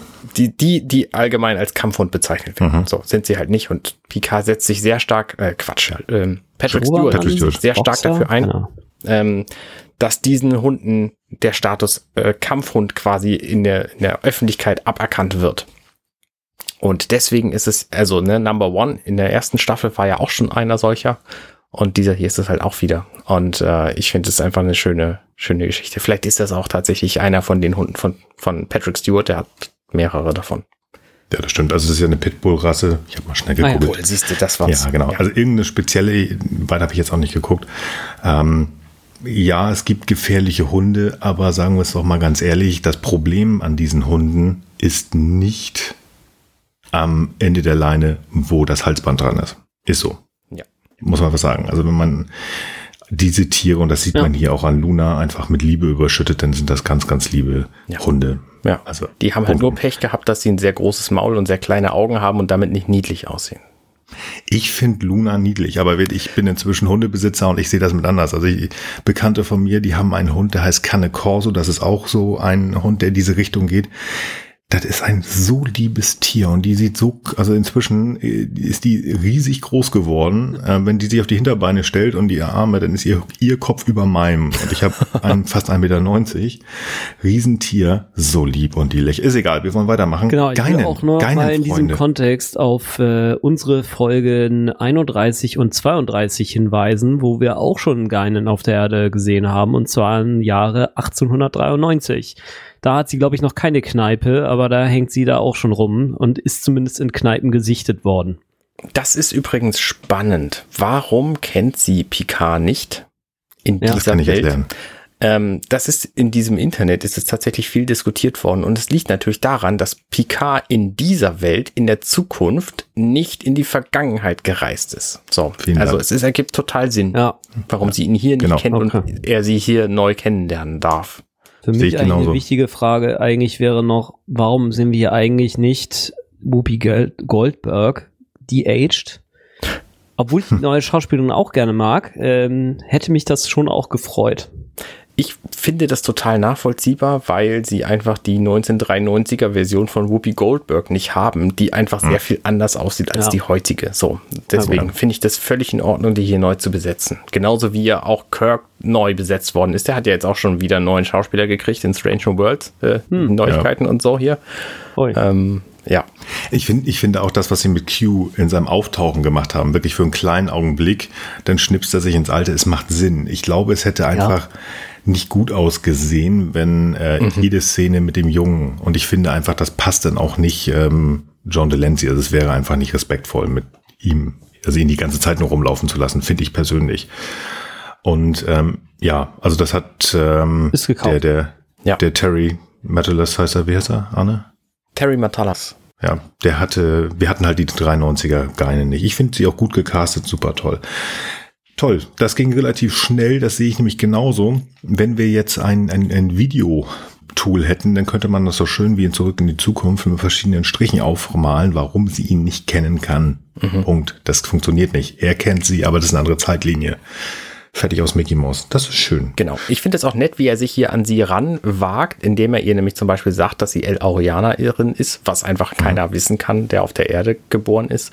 Und er verrät ja aber erstmal nicht, wer, wer er ist, so. Und dann äh, gibt es über die Zeit, die sie sich dann unterhalten hier in dieser Kneipe, ähm, so verschiedene Punkte und dann irgendwann, ah, das kommen wir später zu. Ähm, ich finde es jedenfalls nett, wie er so, so vorsichtig sich rantastet, weil er ja weiß, dass es später seine beste Freundin wird, so. Vorsichtig, bis sie die Shotgun auf ihn richtet. Ja, aber auch dann völlig angstfrei. So, und das ist ja dann auch sein Argument bei Luna, dass, äh, dass er mit ihr so gut klarkommt, weil sie ja. eben keine Angst hat. Also, ja. ja. Genau. Also er muss ja auch vorsichtig sein, weil er versucht ja aus dieser Zeitlinie wieder seine Zeitlinie zu machen. Ja. Also das heißt, er muss sehr vorsichtig sein, äh, wie er mit den, äh, also mit den Eingriffen in die Zeit umgeht. Eingriffe in die Zeit machen aber auch andere. Das ist auch eine Szene. Also ne, ich habe am Anfang habe ich lachen müssen, weil Crystal mhm. Ball für Christobal ist einfach eine sehr witzige Geschichte und das mhm. Lachen ist mir dann aber sofort im Halse stecken geblieben, weil dieses Eis einfach ein unfassbar abartiger Laden sein muss. Ja. Also äh, da sind sie ja noch nicht mal jetzt. Ne? Jetzt sind sie ja bei der einfachen Polizei. Ähm, aber oh, also die, die, diese Thematik, die in dieser Folge hier aufgerollt wird, und das beginnt halt mehr oder minder in dieser Szene, es war ja in der letzten schon so ein bisschen drin. Ähm, ICE steht für United States Immigration and Customs Enforcement und sorgt eigentlich nur dafür, dass Leute, die anders aussehen, aus dem Land geschafft werden. Und es ist einfach wahnsinnig eklig und abgrundtief ätzend. Also das dürfte es eigentlich gar nicht geben und es ist einfach Realität und es ist total furchtbar und ich weiß gar nicht, wie ich damit umgehen soll. Ist auch schwierig. Das Blöde ist nur, dass es gerade, ich will jetzt nicht ähm, die Ja, wir sind ja auch immer noch westliche Welt, wie man so schön sagt, also dass in Europa so viel besser ist. Aber ähm, liebe Höris, ähm, zum Zeitpunkt der Aufnahme kann man, können wir dazu noch nichts sagen. Wenn ihr uns hört, werden Entscheidungen in Frankreich getroffen, getroffen worden sein. Hm. Ähm, oh. Auch da ist es möglich, ist, ist, ist sowas nicht un, also ich sage mal nicht, dass es undenkbar ist, aber es gibt einfach einen Ruck auf der Welt, der in so, so einem Department in so einer Firma enden kann. In den Vereinigten Staaten hatten wir vier Jahre lang einen Knallkopf, wo ich mir das hätte auch vorstellen können. Leider gibt es diese Tendenzen und das ist einfach nur Realität. Und das ist traurig und das, ja, ich bin da voll und ganz bei dir, Arne. Das haben wir auch letzte Folge gesagt, da kommt ein, also wirklich was hoch. Das ist boah, ganz, ganz ätzend. Ich möchte eigentlich auch relativ schnell aus dieser Szene raus, weil ich so genau. fiese finde. Ich habe nur zwei Punkte ganz schnell. Ja. Ich fand, äh, äh, das wird mal, wirst du gemeint haben, Arne, dass du das lustig fandst, dieses I hate every, everything. Ich hasse hier alles. Nee, das, von, das, äh, da war mein Lachen schon längst also, verschollen. Das fand ich dann wieder einigermaßen äh, beruhigend. Ja, ähm, das hat mich hochgebracht und ich bin gespannt, ähm, was uns dieser nette ähm, ältere Herr mit den grauen Haaren, also der den unseren beiden Heldinnen ähm, ja Informationen gibt, was der uns noch bringt. Also so viel wie der gezeigt worden ist, da bin ich sicher, der ist wichtig, der wird uns noch mal ähm, ja, der wird uns nochmal auf die Schliche kommen, glaube ich. Hm. Der, wie heißt der? Francis Puga, also die Figur. Ich, Carl T. White hat ihn gespielt. Ich finde auch recht erwähnenswert, wie äh, überragend hier mal wieder ähm, Seven of Nines soziale Kompetenz ist. Ja. Ja, stimmt. Ja. Weil sie ja so, doch, äh, wer Voyager gesehen hat, da gewisse Probleme hatte über viele Staffeln bis zum Ende und hier eindeutig besser adaptiert ist an die Situation als Raffi, die würde man behaupten wollen, vielleicht das eher können sollte. Wobei ich überleg's mir schon wieder anders. Raffi ist ja auch so ein Kopf durch die Wand Charakter. Insofern, ja, warum auch nicht? Ja. Ich, und ich frage mich hier gerade bei Seven, ist das eine Entwicklung, die wir in der ersten Staffel nicht gesehen haben, oder ist das jetzt passiert, weil ihre Bockimplantate nicht mehr da sind? Gute Frage. Gute Frage, keine Antwort. Nee, ist schwierig, weil das dürfen wir nicht vergessen. Obwohl sie noch immer so denkt, ist, ähm, ist sie ja anders, also rein körperlich, weil einfach die Implantate, zumindest die äußerlichen, nicht da sind. Ich gehe einfach davon aus, dass auch innen drin sie perfectly human ist, also rein ja. menschlich, gehe ich jetzt von aus. Ihr, ihr merkt vielleicht, ich versuche da so lange und so, so viel dann doch noch in, diesen, in dieser Szene zu bleiben, denn wenn wir in die nächste Szene gehen, dann wird mir umso schlechter. Mhm. Ja, die können wir einfach auch schnell abhandeln. Also, also das ist, ist, ja, ist ja auch unproblematisch. Wir, wir sind jetzt halt beim ICE, wir sind hier bei diesen Knallköppen. Ja. Weil anders kann man die auch nicht ähm, ja, titulieren. Der Chef von denen, beziehungsweise der, der Jagdführer da, den haben wir ja, glaube ich, letzte Folge schon einmal gesehen. Ähm, das ist ein, ja, ein Rassist ohne Gleichen. Ähm, macht da Leute an und ähm, effektiv hab ich, wird uns das Bild vermittelt, ja, du, wenn du jetzt gleich hier auf, mit dem, auf den Bus kommst, dann bist du weg. Und weg, so, es wird mir suggeriert, endgültig weg. Also ja. die werden irgendwo hingefahren und ich glaube nicht, dass die dann irgendwie nach Mexiko rübergelassen werden. Das ist so mein Gefühl. Mhm. Das war auch mein, mein Gefühl. So, die werden einfach irgendwo hingekarrt. Ne? Ich meine, wir haben das ja Zweiter Weltkrieg und so. Ne? Also ja, das Gefühl genau. hatte ich hier. Ja, ja, genau. Und nur deswegen, weil sie irgendwie aussehen. Das ist wirklich, wirklich eklig. Ne? Wenn die, was ist ich, blonde Haare gehabt hätten und blaue Augen, dann wäre das wahrscheinlich anders gewesen. Das ist eine wirklich eklige Praxis. Ich als Deutscher darf da auch auf meine furchtbare Vergangenheit äh, in, in diesem Land zurückblicken, um das hm. zu bestätigt wissen. Das kannst du einfach nicht machen. Das ist total abartig. Ja. Und es riecht mich wirklich auf. Also ich meine, vor zwei Folgen hatten wir diese Romulaner werden irgendwie geächtet Geschichte. Das hat mich halt nicht so betroffen wie dies hier, weil das hier ist ist unserer Realität sehr nah. Hm. Ja, absolut. Absolut. Ähm, es gibt ja viele Folgen im Star Trek-Universum, wo dieses Thema Rassismus aufgenommen wird. Ich erinnere mich, ich kicke jetzt gerade nicht zusammen und das wisst ihr auch, ich bin nicht so der große Original Series Fan. Da gibt es diese Folge mit diesen mit diesen, mit dieser Spezies, die geteilt ist, diesen Schwarz und Weiß. Mhm. Die eine Seite hat links schwarz, die andere rechts schwarz und die andere Seite ist weiß. Also das ist häufig. Aber das hier finde ich echt extremst eindrucksvoll und die Gründe hat Arne gerade genannt. Also das ist, buh. ja. Gut. Genau, auf jeden Fall ist so inhaltlich holen sie jetzt ja einen von den Mitgefangenen ab, äh, äh, Rios versucht sich da einmal für den stark zu machen, kriegt einen Elektroschock, bricht zusammen und ähm, die, äh, wie ist ihr Name noch? Ähm, Theresa. genau, Theresa überlegt sich mal wieder, ob sie ihn für doof oder für mutig hält und ähm, ja, im Grunde äh, ist die Szene damit inhaltlich abgehandelt und bis wir kommen wieder bei Geinen und Picard an, die freundlicherweise nicht mehr sich mit Waffen direkt bedrohen, sondern zumindest zu dem auf dem Tisch liegenden Gewehr schon mal einen Whisky trinken oder einen saurianischen Brandy oder ich weiß gar nicht, was sie da eigentlich haben. Ich glaube, das, das, ist das ist Mensch oder ähm, irdischer Schnaps. Ah, ja. Okay. Glaube ich, weiß ich nicht. Ja. Nee, das ist natürlich ähm, ja, ich finde das immer noch ganz witzig, wie Picard hier rumtanzt. Mhm. Was ich ja schon gesagt habe, also er versucht ja wirklich nicht zu viel zu erzählen. Aber irgendwann, er, er, er muss da ja auch mal zu was kommen. Ich finde das ganz spannend, was sie sich hier neues Alben einfallen lassen. Also er kommt dann ja mit einem Zitat an, ähm, um zu sagen, hier, ich bin eigentlich ein ganz lieber, und weil, weil das ja mit, nur mit Luna nicht funktioniert hat. Und dann bringt er ein Zitat, das die Geinen aus 2401 gesagt hat. Und plötzlich wird sie krank mhm. und kriegt die Zeitkrankheit und er bricht sich da. Hm. Ja. Schöne Idee. Finde ich gut. Ja. Also ich, ich wüsste nicht, wie man es hätte besser machen können. War so ein bisschen so, okay, wir müssen jetzt hier irgendwas äh, haben, ja. damit sie ihm ein bisschen mehr vertraut. Sie vertraut ihm ja noch immer nicht so richtig. Also sie weiß nur, okay, seine grobe Geschichte scheint, scheint irgendwie zu stimmen. Aber gut. Ich glaube, da. Und das ist halt der, der zweite Schlag in die Magengrube, den diese Folge mir hier verpasst. Also nicht nur, dass diese, dieser Umgang mit äh, Leuten, die anders aussehen, so furchtbar ist, sondern auch, wie sie das hier erzählt, dass sie einfach völlig die Hoffnung in die Menschheit verloren hat und deswegen diesen Platz verlassen muss und den Hund ja dann auch abgibt. Da kommt zwischendurch ein mhm. Typ an, holt sich den Hund ab, um sich darum zu kümmern und sie will einfach nur weg. Und zwar deswegen, weil es unglaublich viele Leute gibt, die wenig haben und es gibt Leute, die sind reich genug, um das alles zu beheben. All die Probleme, die die da haben, ne? Jeff Bezos und äh, Elon Musk und so. Und deren einzige Sorge ist es, dass sie selber weniger haben. Und das ist einfach unglaublich nah an unserer Realität und sehr furchtbar. Ja. Und ich finde das auch gerade für diese Figur, die wir kennen, diese Geinen, die eigentlich wirklich ein unheimlich freundlicher und offener und ähm, ja, ein, ein sehr hoffnungsvoller Charakter ist, sie, diese Figur hier zu sehen und zu sagen, ich kann nicht mehr.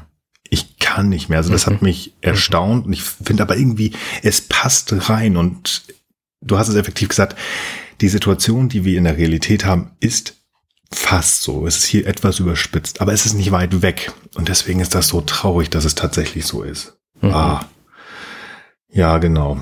Der Watcher wird noch einmal ganz kurz, also Picard glaubt, dass Geinen der Watcher ist. Wir alle glauben, dass Geinen der Watcher ist. Ja, genau, zu diesem Zeitpunkt tun wir das. Und sie, also uns wird ja gesagt, sie will es nicht. Und ähm, ich bin sehr begeistert, ähm, wie die gute, ich hoffe, ich spreche den Namen richtig aus, Ito Agayere, Agayere, ich weiß es nicht, bitte entschuldigt dafür. Ich finde es super, wie sie das spielt. Also diese, diese, diese Emotion, die sie in, in, in ihren, in Hoffnungsverlust reinsetzt, total klasse. Mhm. Ja. Und Picard versucht sie natürlich irgendwie zu überreden zu bleiben, zu überreden. damit der 15. gerettet ist. Genau. Also das ist eigentlich also eine sehr, sehr schöne und gut inszenierte Szene. Ja. ja. Genau. Jetzt und sind jetzt, wir in der Action-Szene ich, ich habe sie der Folge. Buddy-Komödie. Für mich ist das jetzt eine Buddy-Komödie. Buddy okay. Ja, ja, das hat, das hat in der in der letzten Raffi und ähm, Seven Szene schon angefangen. Das ist nämlich dieser dieser äh, ja, also eigentlich so dieses dieses das das einzige Highlight. Sonst ist es ja nur schrecklich. Aber diese Nummer, dass ähm, ähm, Ruffy da schon so ein bisschen anfängt, so ich hasse ja alles, I hate everything, und auch in dieser Art, wie sie das sagt. Hört euch das einmal im Original an, liebe Höris, das ist echt ganz witzig. Also ich kann das nachempfinden. Ja, leider viel zu häufig. Aber wie gesagt, jetzt geht's los. Jetzt ähm, Ruffy, die noch gesagt hat, nein, ihr dürft doch kein, keine, keine Sachen mitnehmen, kann schon keine Waffen. Sie hat eine Waffe dabei. Mhm, mhm, die zieht einfach hier ihr Ding durch. Diese ganze Nummer, dieses, wie sie da hin und her, das sind einfach, ich sag mal, in den 90er, 2000er Jahren wären das jetzt zwei Cops gewesen, die unterschiedlicher hätten nicht sein können. Also wir hatten da, Kurt, äh, ich glaube, das war, wer waren das? Äh, Tango und Cash, das waren, glaube ich, Kurt Russell und, und Sylvester Stallone und diese, diese ganzen Filme, die es damals gab, genau das machen die beiden jetzt hier mhm. gerade. Mhm. Unterschiedliche Charaktere, lustige Geschichte, wird da die, die, von dem Auto, das sie jetzt gleich klauen werden, das Fenster eingeschossen und eigentlich hätte, hätte man das ja auch anders machen können, weil Ruffy dann ja mit ihrem coolen äh, Tricorder den Computer machen kann und Ruffy äh, Seven fragte, also, du kannst hier den, das Ding hacken, aber die Tür nicht aufmachen. Es, ja. Sehr lustige Szene. ja die uns effektiv dahin weiterbringen soll, dass die beiden jetzt irgendwie versuchen wollen und müssen, ja, den, den lieben Rios zu retten. retten ja. Und ähm, sie wird einfach immer, immer lustiger, finde ich, diese Szene. Das hat wirklich was. Äh, Agnes wird noch mit reingemacht und wie gesagt, ich, ich schwärme sehr für Agnes Girardi äh, in dieser Staffel. Auch sie hat halt diese Szene, also sie hat ihre, ihre Momente in, in dieser Szene, besonders die, die wir auch schon aus, aus dem Trailer kannten dieses, ähm, ja, ihr müsst mal an eurer Kommunikation arbeiten und beide sie nur unisono anschreien, Druddy! Sagt ihr, jetzt seid ihr in Sync, jetzt seid ihr äh, zusammen. Ja. Das finde ich, ist eine tolle Szene. Das macht schon wirklich. Ich hätte mich wahrscheinlich ja. in anderen Serien oder Filmen schon ein bisschen darüber aufgeregt, dass, sie, dass Ruffy hier einfach diesen Computer hacken kann, obwohl das ein völlig unbekanntes System ist. Aber es ist Star Trek, die haben mhm. technische mhm. Möglichkeiten. Das wird schon irgendwie hinhauen. Ich, ich erinnere nur an einen Scotty, der erst mit einer, mhm. mit einer Maus spricht und danach diesen Computer so virtuos benutzt, dass er halt ähm, diese, diese neue Glasart da, dieses, ich weiß nicht mehr, wie das hieß. Transparentes Aluminium. Äh, ja, vielen lieben Dank. Sehr gerne. Ich muss die alten Filme mal wieder gucken, verdammt. Ja, komm vorbei, ja. kommen wir alle zusammen. Oh, hintereinander mhm. weg. Da haben wir mal eine schöne Woche gemacht. Ja. Das war toll. Ja, finde ich sehr gut. Irgendwann kriegen wir das hin. Du deine Kinder weg, ich meine Tochter weg, kriegen wir hin. Läuft. Finde ich es auch sehr witzig, wie ähm, äh, wie Seven of Nine hier von der äh, sozial angepassten zur absoluten Rambo Queen äh, mhm. mutiert zum Vigilante, der jetzt hier mit äh, Fullspeed äh, über den Asphalt da heizt und ähm, ja. Raffi eigentlich noch hofft, kannst du vielleicht versuchen, noch etwas weniger effektiv Aufmerksamkeit auf uns zu lenken. Und, ja, also auf jeden Fall ja, auch sehr unterhaltsam gemacht. Ja, das ist eine schöne Szene. Genau. Also, wie gesagt, sie ist lustig, sie ist spannend und wir haben hier ein bisschen Action drin, aber ich finde das alles noch so ja, gut. Ich finde auch, kann man sich gut passt. angucken. Ähm, passt. Kann man auf jeden Fall sich mal ansehen. Ich denke mal, da ist inhaltlich jetzt nicht allzu viel drin. Nee. Sie fahren da auf jeden Fall wild durch den Verkehr und werden dann am Ende kurz bevor die Polizei sie stellt, äh, dann eben von Jurati rausgebeamt. Genau. Spannend übrigens, warum Jurati sie beamen kann, denn das geht zuerst nicht und dann verbindet sie sich, verbündet sie sich mit der Borg Queen, damit ja, sie das hinkriegt. Das stimmt. Ja. ja. Und also hier merkt man wieder, also da, es geht einen Schritt weiter. Also da ist irgendwo, also dass die Borgkönigin eine gewisse, gewisse Faszination für Jurati, das hat sie ja wortwörtlich gesagt. Sie haben mich beeindruckt. Das ist mhm. viel gefährlicher, als mich böse zu machen. Aber ich weiß jetzt nicht, ob das schon mal pauschal ist, so eine reine ja, Neugierde von Jurati aus, ähm, dieser Borg Queen gegenüberzustehen, oder ob dieses Beißen, dieses leichte Kratzen von der Borg Queen hier schon anfängt. Auf jeden Fall hm. ist ja auch Jurati ähm, interessiert oder sie sieht einfach keinen, keinen anderen Ausweg. Also es ist schon sehr, sehr spannend. Genau, stimmt. Das haben wir übergangen und das ist eigentlich mit fast der wichtigste Punkt. Ist ja auch noch äh, wieder ein Teil des äh, Gesprächs zwischen Geinen und Picard. Äh, Geinen will es also offensichtlich wirklich gehen, hat da quasi schon ihre äh, mich ja so ein bisschen daran erinnert, wie da, wenn äh, ja Amis gefeuert werden, da mit ihrer Pappkiste irgendwie rumlaufen. Sie hat da quasi ihre ihre Hab und Gut in so einer Kiste und oben finde ich auch ganz lustig, war so ein Teddybär irgendwie drauf und äh, ja. sie lässt sich eben jetzt doch nur schwer, beziehungsweise erstmal nicht umstimmen zu bleiben, zu, verweist da eben auf die äh, äh, auf die die ähm, die Wohnungslosen, die da quasi in den Städten ja. äh, vor sich hin vegetieren und ähm, ja, Picard ist eben ja auch zunächst äh, immer noch nicht bereit, ihr überhaupt mal mitzuteilen, wer denn nun eigentlich ist. Und ähm, ja. Inhaltlich, inhaltlich bringt diese Picard-Geinen-Szene uns nicht weiter. Nee. Sie zeigt uns äh, sehr dass ähm, nochmal diese, diese so ja, bitte. ich habe ne? einen, also. einen Einwurf tatsächlich. Ja. Also ja. zum einen finde ich äh, hier wieder gruselig und realistisch den, den Beitrag hier, äh, jemand, der aussieht wie sie, hat hier eine Chance und jemand, der aussieht wie ich nicht, sagt ja. keiner nämlich zu ihm, ähm, was natürlich logischerweise auf den Rassismus in unserer Welt hindeutet. Was ich aber tatsächlich spannend finde, ist die ja eigentlich die Frage, was könnte sich denn in drei Tagen tatsächlich ändern? Und da kommen wir vielleicht wieder zu dieser Europa-Mission, weil in dem Moment, wo die, wo Leute sich, nee, ich meine, wir haben es ja bei Ruffy und Seven gesehen, wenn es um was Wichtigeres geht, dann tun sich Leute zusammen, die es eigentlich nicht, nicht wollten oder die aus irgendwelchen Gründen das vorher nicht getan haben.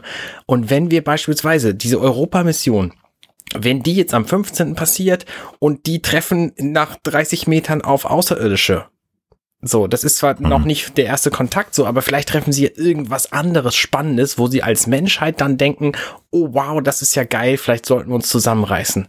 Und wenn das nicht passiert, dann geht die Welt wahrscheinlich in Arsch. Und das ist wahrscheinlich genau das, was wir hier zu sehen kriegen ja. werden. So, reine Spekulation, mhm. aber. Mhm. Finde ich gut. Also es wird tatsächlich nichts ändern, aber der Gedanke, der dann, also das ist so, so ein Stein, der was zum Rollen bringen kann. Genau. Ja. Die Leute, die da, die wir ja schon gesehen haben, in dieser, in dieser, die wir jetzt auch jetzt wieder sehen, dieser Armut, das wird sich nicht ändern. Und wenn wir, mir fällt das schwer zu sagen, wenn wir in der Star Trek Lore bleiben, also das, was uns erzählt worden ist, was passiert ist, ich weiß nicht, wie viel Picard jetzt hier verändern wird, möglicherweise. Müssen, das habe ich schon mal gesagt, wir stehen hier kurz vor den Bell-Aufständen das ist äh, eine Zeitreisegeschichte aus Deep Space Nine. Arne, hast du die schon gesehen? Nein. Oder ja, aber ich habe sie vergessen. Gut, macht nichts.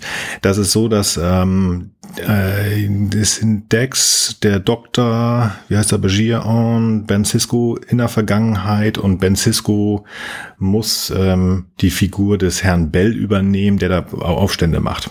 Doch, ähm, ich erinnere mich ja, düster. Super Folge, die ist auch genauso düster und fiese. Die passt genau hier rein. Die passt hier extremst rein. Also das heißt, kurz danach, es wird nicht besser und es wird sogar noch viel schlimmer. Und das habe ich schon mal gesagt. 2026 beginnt der dritte Weltkrieg. Mhm. Das ist einfach Star Trek okay. Aber nichtsdestotrotz genau? eine gewisse 2026, das, Datum, das genaue Datum kann ich dir nicht sagen. Ja. Also zwei Jahre danach. Ähm, aber ich gebe Arne recht und das finde ich eigentlich, weil das muss irgendwas passieren, weil sonst, wir haben es gesagt, es ist so häufig die Europamission. Vielleicht ist das wirklich dieser Stein, so sagt, ah, wir haben wieder eine Hoffnung, es wird schlechter. Dann kommt ähm, der Erstkontakt wir wissen es nicht. Sehr ja. spannend. Gut, das dabei und ähm, genau, also die, diese, das wäre so mein Punkt. Die sprechen halt relativ viel, aber es ist halt ähm, sehr schön, wieder die beiden zu sehen, aber effektiv zeigt es nur, wie schlimm diese Zeit ist und wie ja, ja. ja hoffnungslos ähm, die Liebe finde, kleinen ist. Äh, ich finde halt, ähm, das ist auch eine eine gute Referenz an das ist, was wir jetzt eben hier gerade erleben. Ne? Also ich meine, wir haben ja hier keinen Mangel an Krisen und die Bilder, die wir hier aus den USA sehen, sind ja im Grunde Zeit, zeitgenössische äh, Bilder, kann man so sagen. Und ähm, ja. das konnten sie ja nun zur Konzeption dieser Staffel noch nicht wissen, was jetzt noch äh, so geopolitisch dann jetzt gerade passieren würde.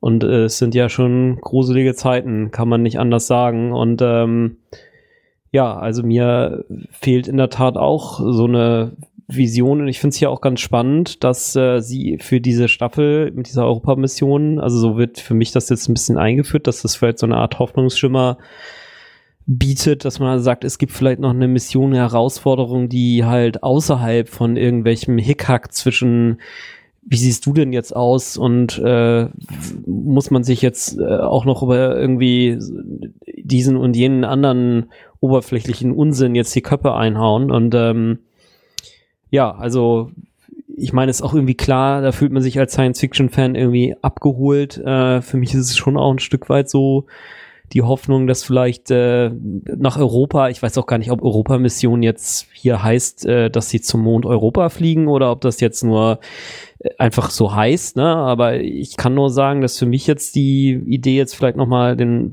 zum Mars zu fliegen und mal zu schauen, das hinzubekommen, das, äh, also da, da frage ich mich auch manchmal, warum das marketingmäßig nicht ein bisschen mehr als so eine Menschheitsherausforderung liefert mhm. wird. Und wie gesagt, ich habe gar nicht so viel gegen Elon Musk. Im Gegenteil, ich finde ihn eigentlich super, aber ich würde mir da manchmal wünschen, dass man sich das vielleicht als Menschheit ein bisschen mehr auf die Flaggen schreibt und sagt, hey, guck mal, ähm, das, das, das wäre eine riesen Herausforderung, dass wir das mal zusammen machen oder meinetwegen eine Station auf dem Mond oder so. Und ähm, ich äh, reite da jetzt ein bisschen drauf rum, weil ich habe da nämlich am 17. Oktober 2012 tatsächlich auch schon mal einen Artikel zugeschrieben. Und zwar war das äh, der Zeitpunkt kurz nachdem ähm, erstmals festgestellt wurde, dass es im Alpha Centauri sogar einen erdähnlichen Planeten gibt. Das ist das Sonnensystem, was unserem am nächsten ist. Mhm. Ich meine, jetzt zu einem anderen Sonnensystem zu fliegen, ist natürlich eine, nochmal eine ganz andere Herausforderung, als nur zum nächsten halbwegs bewohnbaren Planeten innerhalb unseres Sonnensystems. Aber, ne, also irgendwie, also ich fände es halt schön, wenn, wenn wir, es muss ja auch nicht jetzt Weltraumforschung sein, ne? Also ich meine, als Science Fiction sehe ich das, das sicherlich äh, schon so ein Thema, was man, dem man sich vielleicht eher, eher mal annimmt. Aber dass wir vielleicht versuchen, so mal Visionen für die Menschheit zu formulieren, die ein bisschen über ein nationales äh, oder sonstiges Gefühl hinausgehen. Also das würde ich mir sehr wünschen, damit vielleicht nicht in unserem Jahr 2026 oder sogar früher möglicherweise auch irgendein dritter Weltkrieg ausbricht, weil das brauche ich echt genauso wie ein Pickel am Arsch, ja. Also das ist äh, mhm. eigentlich noch ein bisschen weniger, würde ich sagen. Ja, genau. Wollte ich noch mal einmal anregen, weil ich finde das eigentlich einen ganz schönen Kontrast hier. Das ist also, dass, dass es offenbar irgendwie diese Mission, dass die sehr wichtig zu sein scheint. Ne? Also wir wissen ja jetzt noch nicht, ob das vielleicht der Punkt ist oder ob Geine nur irgendjemanden trifft oder, ähm, aber es deutet sich ja so ein bisschen an. Ja. Ja. Ja, Kriege braucht kein Mensch. Ähm, da sind wir mal, da gibt es ein schönes Lied, das heißt War tatsächlich, kommt glaube ich aus den 70er Jahren, brauchen wir nicht. Ähm, Thugs in Harmony. Nee, das ist das, äh, das ist die, die neuere das ist die neue Version, stimmt. Das ist die neue Version. Ich vergesse immer, wie heißt und wenn das mir gleich jemand einer von noch sagt, dann sage ich, ach ja, genau, das ist er. Frank, diesen Artikel, den du geschrieben hast, kann man den irgendwo im Internet noch finden? Ja, absolut, ja. Ich gebe einen das Link ist, raus. Der Artikel genau. heißt Ein Mangel an Visionen, etwas Traumarbeit und den habe ich da, den, den Link, den, der ist, ist dann in den Show Notes. Genau, so machen wir das. Sehr gut. Lasst uns mal weitergehen. Ich finde, ähm, wir müssen einfach weitergehen, ja, auch wenn ich jetzt es wieder nicht gucken möchte, weil wir müssen zum Eis oder ICE ja, zurück. Leider, ja. Ähm, ja ich finde es also spannend, wie äh, Theresa hier dargestellt wird. Also entweder ist sie mhm. für den Rest der Staffel wahnsinnig wichtig oder die können einfach sehr gut Character Building in dieser Serie und nicht in der vorletzten Star Trek Serie. So, also ich weiß über Theresa in dieser Episode, die zweite, wo sie auftaucht, schon mehr als über sämtliche Brückenmitglieder von irgend so einem, ich habe den Namen vergessen, in dieser anderen Serie, über die wir selten reden. Also. Das stimmt. Wow. Also da, die, die sind da relativ viel. Ich finde sie auch ganz spannend, wie sie dargestellt wird. Also sie ist ja äh, sehr ja, selbstlos. Auf der anderen Seite ist sie bedacht selbstlos. Also sie ist in einem System, was sie eigentlich nicht willkommen heißt und sie hat das Geschick gemacht, sich so zu platzieren, dass man auf sie angewiesen ist. Das sagt sie ganz klar. Ich habe äh, diesen Beruf Ärztin gewählt, weil ich gebraucht werde. Also man kann sie nicht einfach verschwinden lassen, finde ich ja. sehr interessant und das zeigt wieder dieses System, dieses rassistische. Also es ist auch hier sehr interessant, was die Macher hier machen. Wir haben am Anfang der Serie, Folge 1, eine sehr leuchtende Zukunft. Mit unserem äh, lieben Jean-Luc, der der Chef von der, von der Academy ist. Dann sind wir in der total schlechten Variante dieser Zeit, also 2401, also dieses, äh, hatten wir schon mhm. gesagt, dieses Nazi-Reich da unter Präsident Hansen. Aber die Zeit hier ist auch nur minimal. Also ich weiß nicht, ob die überhaupt besser ist Tja. oder ob die auf gleicher Ebene ist. Das ist echt katastrophal. Das ist halt die Zeit, die wir momentan haben. Und das ist, natürlich ist es eine sehr politische Geschichte. Wir sind jetzt gerade in dem Moment, wo wir die Zukunft verbessern können für die Menschheit. Ja. Wenn wir das nicht tun, dann wird es halt enden, wie wir es ja. in der zweiten Folge gesehen haben. Und wenn wir das tun, dann wird es halt enden, wie wir es aus der Rest des, der, der, der, äh, des Franchises kennen. Also, hm. das ist doch genau die Aussage hier. Ja, absolut, ja. Ich denke mal, wir sind vielleicht noch nicht ganz da, aber wir sind an, eindeutig an so einem Scheideweg. Ne? Also es stellt sich jetzt die Frage, die, die, die, also degeneriert jetzt die Zivilisation doch wieder. Äh, nur mit so ein bisschen Technik noch. Ähm, oder, äh, oder vielleicht nicht mal, ne? So nach dem Motto, der vierte Weltkrieg wird mit Stöcken und Steinen gefochten, mhm. laut Einstein. Mhm. Ja, naja, wie dem auch sei. Auf jeden Fall, ich finde jetzt, um es ja mal wieder inhaltlich auf die Folge zurückzukommen, weil sonst können wir uns ja auch im Fazit noch ein bisschen weiter über die Metathemen austauschen. Ich finde es auf jeden Fall sehr lustig, dass äh, Rios hier dem diesem äh, Officer Morris oder wieder dieser dieser dieser äh, dieser äh, dieser Penner, ich sag's jetzt einfach mal. Mhm. Ja dass er dem im Grunde genommen ganz genau beschreibt, wer er ist, woher er kommt, äh, was er vorhat und dass er im Grunde auch nicht weiß, was das hier mit der Borg Queen und alles jetzt hier zu bedeuten hat. Das finde ich also ja. wirklich obwohl sehr, da, sehr unterhaltsam. Obwohl ja. wir da wirklich in einer Ecke sind, die einfach äh, total gnadenlos ist und vor allen Dingen, es geht jetzt auch um seine Deportation. Ja, ja das dürfen wir nicht vergessen. Ja. Der ja. kommt ja an und sagt hier, ich habe einen Platz im Bus für dich, außer du mhm. sagst mir, wer du bist und kannst dich ausweisen. Und er sagt es ihm. Ehrlichkeit wird am Wert, äh, am, am längsten. Ja. Mhm. ja, dann halt nicht. Aber äh, sind wir mal ehrlich, wenn uns jetzt einer sagen würde, guten Tag, ich bin übrigens hier Captain äh, Rios Cristobal, äh, würden wir auch sagen, ja, ja, ist klar. Ja, bitte Autogramm. ja, es hat äh, super, hat einen riesen Spaß gemacht zu sehen, auch wenn es halt in dieser Ecke ist. Und das Problem ist, ähm, ja, es hilft ihm leider nicht. Genau, wir sehen ihn dann kurze Zeit später in ja. diesen Bus gesetzt werden. Genau. Ja. Da ist die Deportation. Wir haben zwischendurch, also die Beginne, haben wir tatsächlich äh, noch immer diese ähm, Highspeed-Verfolgungsjagd. Ähm, die ist noch nicht und auch diese Rausbeam ist noch nicht ganz passiert, aber das ist ja egal. Ähm, ich finde die jetzt sehr spannend, was hier wieder zwischen Agnes und der Königin beginnt. Das ist wieder ein Tanz zwischen den beiden. Mhm. Die Königin ähm, ist unheimlich gut. Sie ist unheimlich gut, wie sie, ich will das jetzt mal ein bisschen provokant ähm, schon sagen, hier anfängt, auf Agnes zu spielen. Mhm. Sie benutzt sie. Also das mit dem Schach ist auch schon, ja, sie mhm. setzt ihre Punkte sehr gut, aber sie fängt meines Erachtens an, sie schon zu benutzen. Ja. Also das ist schon, weil Agnes kommt halt nicht weiter. Ähm, und die Königin ist da. Wobei ich auch glaube, dass Agnes zu diesem Zeitpunkt, deswegen ist das mit dem Schach vielleicht doch gar nicht so schlecht, Agnes hat ja auch noch was im Hinterkopf. Mhm. Die, die, Königin kommt halt auch nicht weiter ohne, ne, so, das ist halt der Punkt, die sind aufeinander angewiesen, obwohl sie sich eigentlich nicht wollen. Das ist so spannend hier. Hm. Sehr cool finde ich auch etwas, was die Königin hier sagt. Das muss man einfach mal sich auf der Zunge zergehen lassen. Ich habe das mal aufgeschrieben. Es geht um das Wort Vertrauen. Mhm. Und sie sagt im Deutschen, eine Spezies, die dieses Wort noch verwendet, sollte sich vorsehen. Mhm. Im Englischen sagt sie, beware the species that has not yet purged that word. Also für die Königin ist Vertrauen völlig irrelevant. Also für sie braucht sie das. Sie braucht kein Vertrauen, aber sie erwartet das ja. jetzt. Also das ist alles, ja. Es gibt ja so dieses Stichwort, ne? Trust but verify, ne? Ja. Das ist noch nicht ganz das, aber die es Queen ist da noch ein bisschen härter drauf. Da gibt es halt nur absolute Kontrolle.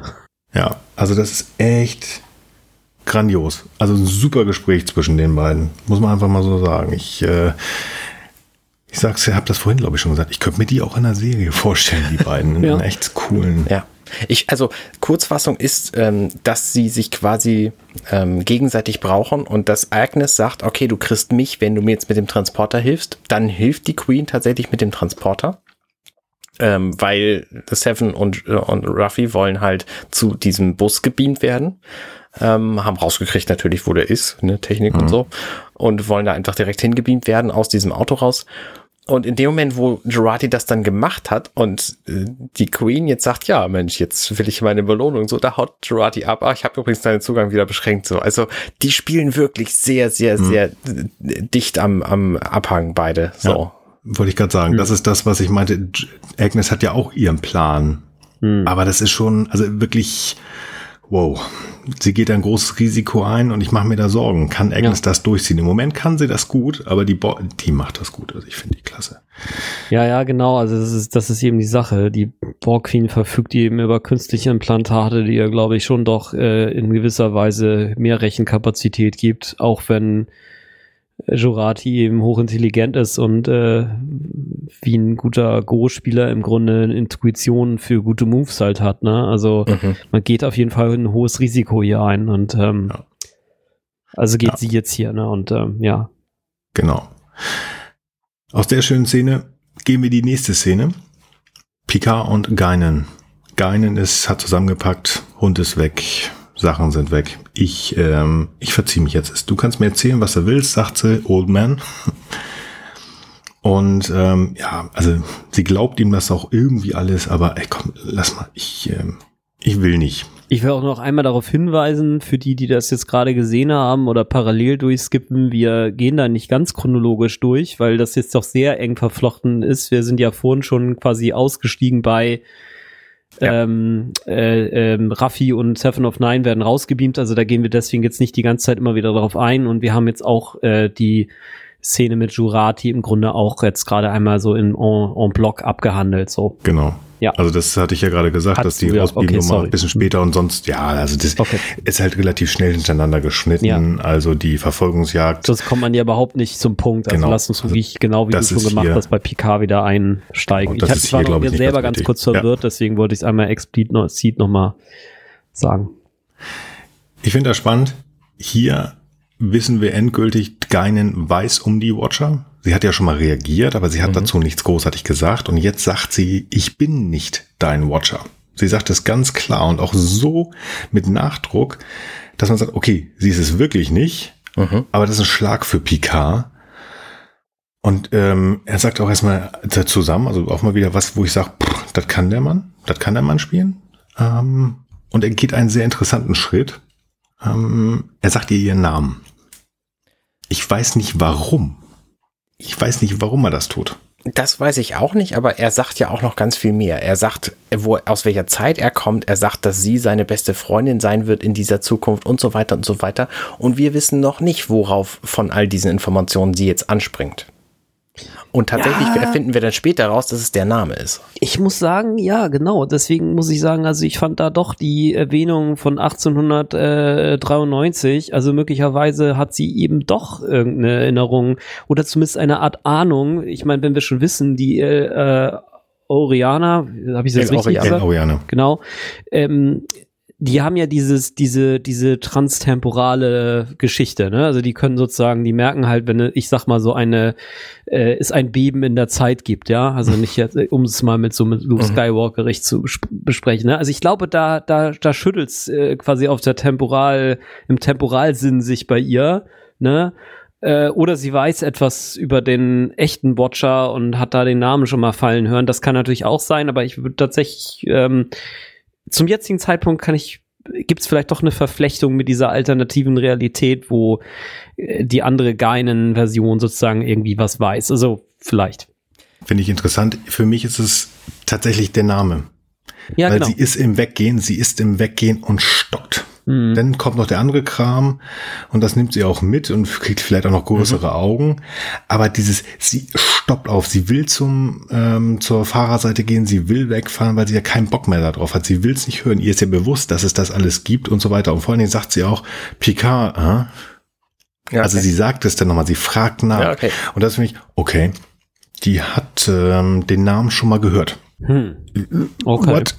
Okay, ähm, nehmen wir mal so hin. Ein kurzer Einwand noch. Ja. Ähm, Aurianer können ja offensichtlich irgendwie fühlen, wenn die Zeit kaputt ist. Das könnte exakt das sein, wo, wo Q sich äh, vorfürchtet.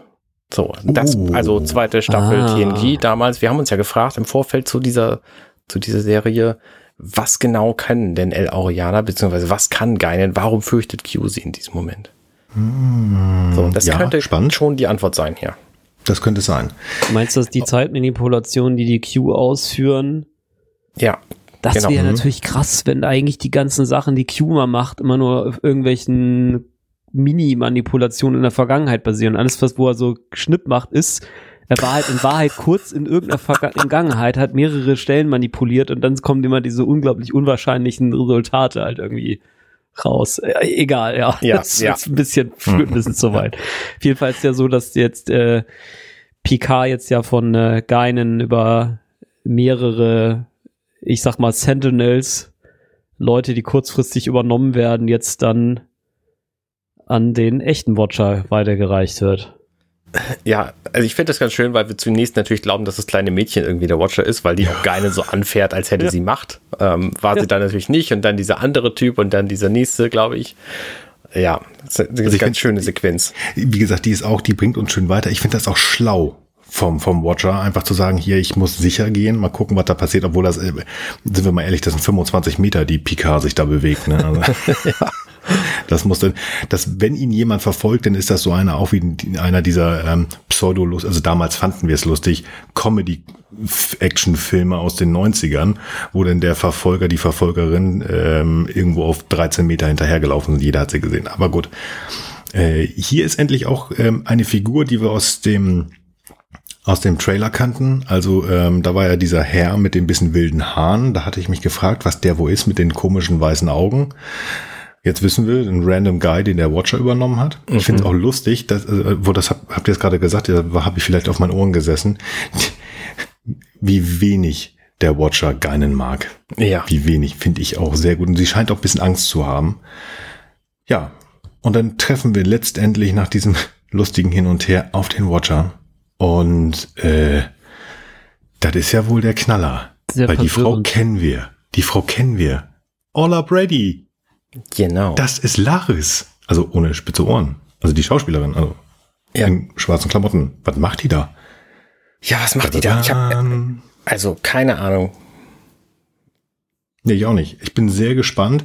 Der Abgang von den beiden ist, ähm, ist der jetzt schon, dass die jetzt abfahren? Jetzt muss ich kurz lügen. Ich glaube, ja, das beamt sie ihn weg, in diesem, genau in diesem komischen Quadrat da, in ja. diesem 2001 Quader äh, und Rauch. Lustig.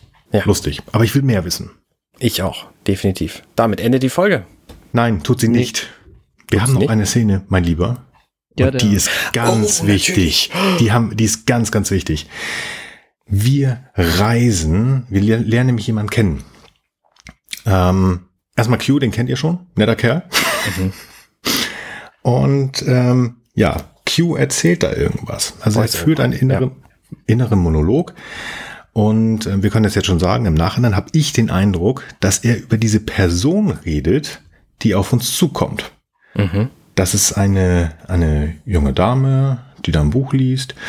Und irgendwie scheint er sozusagen, ja Mensch, du hast nur Angst und irgendwie äh, habe ich das Gefühl, dass er würde, als wenn die irgendwas falsch machen würde. Ja, so in dieser Art und Weise sagt er das. Ein bisschen komisch. Ja, oder als wenn er irgendwie, als wenn er irgendwie doch so eine Art Hexer ist und sie quasi ja. gerade durch irgendwelches ja, ja. Äh, du kannst demoralisierendes äh, Gerede quasi schon irgendwie in ihr Unterbewusstsein einimprintet oder so. Ja, sehr komisch. Bevor wir dazu kommen, wer die junge Dame ist, das wissen wir nämlich nicht. Spoiler, also brauchen wir nicht darauf kommen. Die heißt René, keine Ahnung. Aber was ist, was ist denn dieses Buch eigentlich? Das, da wollte ich drauf kommen. Das ist ganz wichtig. Das ist ganz wichtig. Ja, sag also, mal. ich muss mal wieder ein bisschen mit dem Papier ruscheln, dann kann man das, Doch falls man das hört. Giant, oder nicht? The Pellet Son heißt das. Und da steht, muss man genau hingucken, A Dixon Hill Mystery. Oh. Das ist ein Dixon Hill Buch. Oh. Witzig ist, dass da unten steht bei Tracy Tormé. Mhm. Tracy Tormé ist äh, die Person, die Dixon Hill erfunden hat. Tracy Tormé hat Back mhm. in the Time damals Big Goodbye und damit Dixon Hill geschrieben. Oh, nice. Das ist schon wieder mal so ein, ach, wir haben an dich gedacht. Ist das nicht toll? Ist, schön, ist ja. das nicht toll? Ich weiß nicht, ob man da noch mehr rausmachen kann. Es gibt verschiedene äh, Ideen, was das sein soll. Finde ich völlig uninteressant. Ich finde das toll, dass diese Figur, die uns da liegen, ähm, die uns äh, hier gezeigt wird, ein Dixon Hill Roman liest. Finde ich mhm. total spannend. Wir kennen es sonst nur, dass das der liebe äh, Picard liest. Finde ich toll, dass hier diese Figur, die uns, ähm, also sie wird ja nicht vorgestellt, aber sie heißt René, das kann ich mal sagen. Ja, die liest dieses Buch. Ähm, mhm. Noch interessant, Q hat Klamotten an, mhm. wo der Sticker von der Europamission drauf ist. Das heißt, ja. der hat irgendwas damit zu tun. Ja. Also das ist schon, ja, irgendwie spannend. Ja, und dann und ist ja der Knaller, dass er irgendwas versucht zu bewirken mit seinem, mit seinem Schnips und es misslingt. Also es er kann einfach irgendwas ja. nicht tun, was er tun will. Also es scheint irgendwelche Kräfte noch zu geben, die eigentlich sogar Q noch an irgendwas hindern wollen oder vielleicht ist er in die Jahre gekommen, obwohl das unwahrscheinlich, also es ist auf jeden Fall sehr, sehr verwirrend und äh, ja, also da bleiben jetzt also einige Fragezeichen offen. Also wer ist jetzt diese Laris? Ist das Laris? Äh, ist die schon die auch? Das ist ja schon Fazit, also, da können wir ein Fazit sehen. Ich ja, lass uns kurz recht, diese, ja. die, diese Szene Gut. mal rund machen. Ja. Ich finde, die haben sie so geil gemacht. Auf jeden Fall. Denn es ist einfach, er schnipst, es passiert nichts. Wir haben einen Schnitt auf diese René, sie lacht. Mhm. Sie lacht. Es geht zurück auf Q, der sich seinen, seinen Finger anguckt. Und dann sagt er, that's unexpected. Das ist unerwartet. Das ist auf eine geile Art und Weise irgendwie auch. Also echt super gespielt, finde ich. Oh. Und wir haben es ja in den vorherigen Folgen schon angedeutet gekriegt, dass sein weißer Blitz immer kleiner wurde und jetzt ist er ganz weg und es passiert nichts mehr. Ja. Ja, okay, interessant, Boah, ja. Mhm. Vor allem unerfreulich, äh, unerfreulich, sagt er auch. Also das, ja. äh, er ist ja. eigentlich auf seine, ganz offensichtlich auf seine Macht angewiesen. Ja. Warten, Cliffhanger. Ja, aber hallo, Finde ich mal Bombe. Boah, ey. Das ist doch, wow. Okay. Ich, ähm, lasst uns schnell zu unseren, zu unserem Dreigestirn kommen, ja. Top-Flop-Fazitszene, äh, damit wir ganz schnell zur nächsten Folge kommen können, äh, irgendwann mal, damit wir dann weiter sprechen können. Ich will ja. weiter gucken, ich bin total begeistert. Ich habe schon gesagt, Top-Flop und Fazit wollen wir jetzt machen, so wie sich das gehört. Ich habe vorgetragen, das heißt, der liebe Arne darf mal sagen, ob er eine Top-Szene in diesem, in dieser schönen Folge hatte weil es die Szene ist, die mich in dieser Folge am allermeisten berührt hat, ähm, ist es diese ganze Eisgeschichte. Als Top-Szene? Als Top-Szene. Weil sie wow. nämlich einfach unfassbar tief in mich greift und mit mir Dinge macht, die ich zwar nicht mag, die aber was bewirken. Also ich finde es einfach wahnsinnig mitnehmend, wie gruselig diese Szenen sind, die einigermaßen, also wenn nicht gar komplett realistisch in unserer Realität sind. Und es ist furchtbar widerlich und ich möchte da so viel gerne dagegen machen und weiß einfach nicht was und fühle mich jetzt total hilflos. Und das schafft diese, diese Episode einfach durch diese Szenen sehr gut. Bin, ist interessant und sehr paradox. Also diese doch, ja. äh, wo wir da das äh, gesagt haben, das ist ja katastrophal, das heißt Top-Szene. Aber hey, Finde ich eine tolle Begründung. Ja. Frank, deine Top-Szene bitte. Ah, schwierig, ja. Also äh, ich äh, schwanke so ein bisschen zwischen, ach, ich sag einfach Wiederbegegnung mit Geinen. Also dass äh, er der Picard äh, in Ten Forward ankommt, da reingeht, ja im Grunde auch nicht genau weiß, was denn da jetzt erwartet und äh, wie er sich dann freut, äh, in der Frau hinterm Tresen Geinen zu erkennen. Das finde ich sehr, sehr schön. Okay. Ähm, Finde ich spannend. Ich bin inzwischen dazu übergegangen, mir mehrere Szenen aufzuschreiben, weil es ganz häufig ist, dass wir die gleichen haben. Jetzt muss ich mich tatsächlich zwischen diesen drei hier entscheiden, weil ihr habt keine davon genommen. Ich habe ähm, natürlich das Gespräch zwischen Agnes und der Königin. Das ist einfach, mhm. das ist, finde ich noch immer, das ist pures ja, Gold, das ist toll. Super, ja.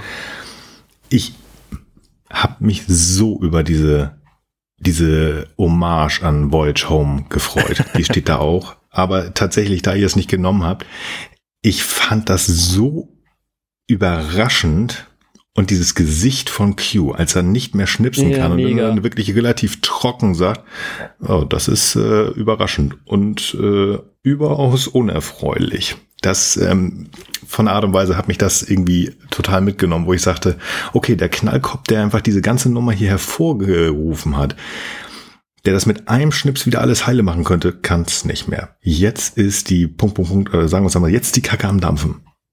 Ich bin echt gewandt. Die fand ich gut. Flop-Szene. Arne, deine Flop-Szene. Meine Flop-Szenen sind aus jedem dieser Erzählstränge jeweils die letzte weil das nämlich allesamt verdammte Cliffhanger-Folgen, äh, Cliffhanger-Szenen sind und ich in dieser Folge für nichts irgendeinen Abschluss finde. Ne? Die äh, bisherigen, die waren immer einigermaßen abgeschlossen, hatte ich jedenfalls das Gefühl. Ne? Die, die letzte ja schon nicht mehr so ein bisschen und diese hier erzählt einfach so einen Teil von einer großen Geschichte und das finde ich tatsächlich schade. Also, mhm. dass es hier aus diesem episodenartigen, abgeschlossenen Bereich Ding rausgeht in so eine, wir erzählen doch eine Geschichte über die komplette Staffel und können keine Folge zwischendurch weglassen, weil wer die nicht gesehen hat, weiß einfach nichts mehr so. Und deswegen ist es für mich jeweils die letzte Szene. Also diese René Q-Szene, wer ist sie, was macht er da, was soll das alles? Ähm, die, die, diese ähm, Ola Brady-Szene, warum ist sie denn jetzt da? Ähm, was, was passiert jetzt mit Geinen? Äh, was ist jetzt mit der, der Königin und Jurati? Was, was ist, was, warum? So, was, was soll das? Warum erzählen wir die keine Geschichte zu Ende?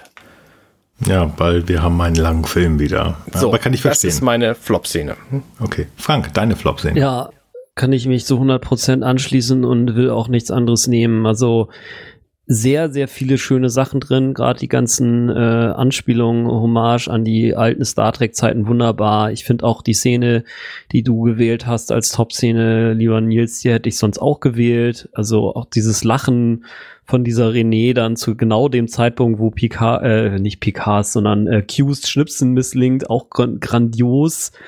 Aber ähm, dass quasi hier kein einziger Handlungsstrang zu Ende gebracht wird, finde ich auch tatsächlich eher unangenehm. Ja, okay, finde ich mal interessant. Ähm, ich, ich mag Cliffhanger. Ich mag Cliffhanger. Und ich habe mich damit abgefunden, dass wir halt nicht so viel abgeschlossen haben. Das, okay, aber ich kann das verstehen. Meine Flop-Szene ist diese ganze Nummer mit dem ICE. Hm. Das, was Arne so schön als Top-Szene hat. Ich kann total verstehen, warum. Und auch die Art, die sich das mitgenommen hat. Und absolut. Aber bei mir ist es tatsächlich, ist, das ist ja das Irre, glaube ich, bei deiner Begründung aus. Es kann halt in beide Seiten total tendieren. Und ich kann verstehen und ich möchte eigentlich auch, dass das besser ist. Aber ich finde diese Eindrücklichkeit und vor allen Dingen, weil es mich an die, an die Realität erinnert. Und das ist auch gut so. Es ist gut, dass es das ist. Aber irgendwo ist es, das tut mir so weh, das mhm. äh, zu sehen, wie doof wir Menschen sind. Eigentlich müsste ich es als Top-Szene nehmen, aber ich habe meine Top-Szene halt bei, einer, bei was anderem. Und eigentlich, um es nur noch mal eindrücklich zu machen, wie schlimm dieser Rassismus, dieser Hass ist, der da ist, möchte ich diese Szene nochmal nehmen und eigentlich ist keine Flop-Szene, aber sie steht nochmal, da ist nochmal gesagt, wie schlimm dieses, diese Situation ist. Also effektiv ist die Szene an sich nicht schlimm, sondern die Situation, dass es wirklich so ist. Und das ist kein Flop, sondern einfach das Negativum. Und deswegen lasse ich es jetzt hier so stehen. Mhm. Fazit zu Wächter, Watcher, Ahne abgesehen davon, dass das alles auf einem einigermaßen krassen Cliffhanger neu beginnt, sag ich mal. Wir haben ja abgeschlossene Szenen. Ne? Wir haben die Suche nach dem Watcher, die ist jetzt abgeschlossen. Wir haben ähm, das, das Finden von Rios, auch das ist abgeschlossen. Ne? Die wissen jetzt, wo er ist. Ähm, ich finde diese Folge sehr gelungen. So, also da sind so viele schöne Dinge drin. Geinen zu sehen hier ist total großartig. Das Gespräch zwischen Seven und, äh, und Ruffy finde ich toll. Also all diese kleinen, kleinen Beißereien und sie sind dann aber doch irgendwie auf einer Spur ähm, zwischen Agnes und der Königin. Alles finde ich tatsächlich sehr gelungen in dieser Folge. Sehr schön. Frank, deine Flop-Szene. Quatsch. Äh, die ist Fazit. Fazit. Ähm, Fazit. Ich habe das irgendwie damit. Alles gut. Nee, ich, ähm, ich fand es jetzt auch, nachdem Arne sein Fazit gebracht hat, tatsächlich dann doch auch mal bemerkenswert, dass doch einige Sachen abgeschlossen waren. Ich würde mir dann jetzt erlauben, einmal kurzfristig noch umzudisponieren. Also nämlich, äh, also ich sag noch einmal jetzt kurz zur Flop-Szene. Und zwar, Flop ist vielleicht auch nicht richtig gesagt. Also was ich ein bisschen irritierend finde, ist, dass der Watcher jetzt Laris ist ähm, und ich mir doch ein ganz bisschen auch erhofft hatte, dass wir vielleicht noch mal so ein ganz neues Gesicht kennenlernen, einen ganz neuen Charakter. Und ähm, da, da, da, da fehlt mir noch ein bisschen was. So und äh, deswegen bringe ich das jetzt auch im Fazit und vielleicht nicht als explizite Szene, weil das ist so ein bisschen so eine so eine Hoffnung, die jetzt vielleicht ähm, nochmal kommt. Wir sehen jetzt in der allerletzten Szene eine neue Person, die vielleicht eine Rolle spielt und ähm, vielleicht, äh, weiß ich nicht, vielleicht taucht der Punk ja auch nochmal auf oder äh, ich weiß auch nicht. Ne? Also da ähm, ich meine, ich sehe es auch ein, man hat so einen Cast, den bespielt man dann, ähm, ja, also ich meine, ein Cameo-Auftritt jetzt äh, ist wahrscheinlich auch schwierig, außer man nimmt irgendeine Überkreuzung, irgendeiner anderen Zeitreise-Operation, die jetzt zufällig stattfindet lange Geheule um nix, weil in Wahrheit finde ich die Folge großartig. Also ich finde, dass äh, sie die da, das Team, äh, das diese äh, Serie produziert, also dramatisch äh, sich verbessert hat von Staffel 1 auf Staffel 2. Das ist natürlich jetzt hier kein Staffelfazit, aber es mhm. fällt doch immer wieder auf, dass sie sich hier enorm halt um die äh, um, um die alten Star Trek Fans halt kümmern Mhm. Und ähm, also auf, und auf so intelligente und vielfältige Weise auch. Also das finde ich wirklich ganz großartig, weil zum Beispiel auch das, was ihr da jetzt zum Dixon Hill gesagt, ich habe das rein optisch gar nicht erkannt, äh, das mit dem Buch da in der Hand von dieser jungen Frau. Und ähm, also das finde ich also wirklich genial und ähm, äh, finde auch diese Verquickung eben mit den doch sehr aktuellen Themen jetzt auch und dass die Menschheit am Scheideweg ist, äh, was sie ja quasi historisch in der Star Trek-Serie immer gewesen ist um diese Zeit. und wir im Grunde auch historisch eigentlich an so verschiedenen äh, Kipppunkten halt irgendwie ankommen und ähm, diese Aktualität, die das damit dann halt auch für unsere Jetztzeit bietet, also ganz, ganz große Schau. Ja, sehr, sehr schön. Wie es weitergeht. Mhm. Sehr schön. Ähm, mein Fazit. Ich muss überlegen, wie fange ich an? Genau. Ich habe ja in der letzten Folge gesagt, so ein bisschen, die hatten wir diese drei Stränge. Und mir hat das ja so mit Raffi und, und Seven nicht so gefallen, ich sagte, ja toll, dann hampeln die da rum. Das fand ich so ein bisschen doof. Und ich fand auch diese ganze Nummer mit, mit Rios, ich wusste nicht, was soll er da jetzt in dem Krankenhaus und so weiter und so fort. Mir ist dieser ganze Rios-Arc immer, warum wird der jetzt da festgenommen? Ja, also mir ist das schon klar. Also ich, mir ist das noch schleierhaft. Der einzige Grund, den, den ich für mich rausgefunden habe, sie wollen uns einfach zeigen und diese Gefühle, die wir auch besprochen haben, diese, diese, diese Abscheu oder eigentlich die Erkenntnis, dass es tatsächlich so in gewisser Art und Weise ist. Ich glaube, das wollen sie uns vor Augen führen. Und deswegen ist es mir nicht mehr ganz so schleierhaft, aber es ist schwierig zu gucken, weil das diese Gefühle auslöst. Aber wenn sie das so gewollt haben, wenn das der Grund ist, dann haben sie es super gemacht. Mhm. Raffi und Seven, das hat Spaß gemacht zu gucken. Es erinnerte mich wirklich an viele, viele Filme, die ich früher geguckt habe, wahrscheinlich 90 Prozent davon mit Arne irgendwann mal zusammen, ähm, wo ich einfach Spaß gehabt habe. Es ist völlig, völlig sinnlos, dass die da mit dem Auto rumfahren. Das ist völlig, brauchen wir nicht. Aber es ist gut gemacht, nämlich das, was in dem Auto passiert. Total toll. Auch dann noch, wenn, wenn Jurati sich damit einklingt, ganz toll. Agnes und die Queen, das ist, das ist ein Fest, die beiden sich anzugucken ich, das, was Frank gesagt hat hier, das ist ein Schachspiel. Das ist auch schon ein bisschen, wie gesagt, das wird da so ein bisschen auf Agnes gespielt. Auf der anderen Seite, Agnes nutzt die Queen aus. Das okay. ist toll. Mehr davon. Bitte. Eigene Serie. Star Trek, Queenie und Agnes. Agnes und Queenie. Ist mir völlig egal. Das möchte ich gerne gucken. Selbst Geinen und Picard, das ist Ruhe, die man braucht. Aber ich finde, es wird nicht langweilig in dieser Zeit, sondern auch Geinen macht das sehr geschickt, uns nochmal zu zeigen, wie schlecht das da ist. Und diese Figur, ich habe das schon gesagt, die eigentlich sehr hoffnungsvoll ist und wissend, die hier einfach am Boden ist. Toll gespielt von der Schauspielerin.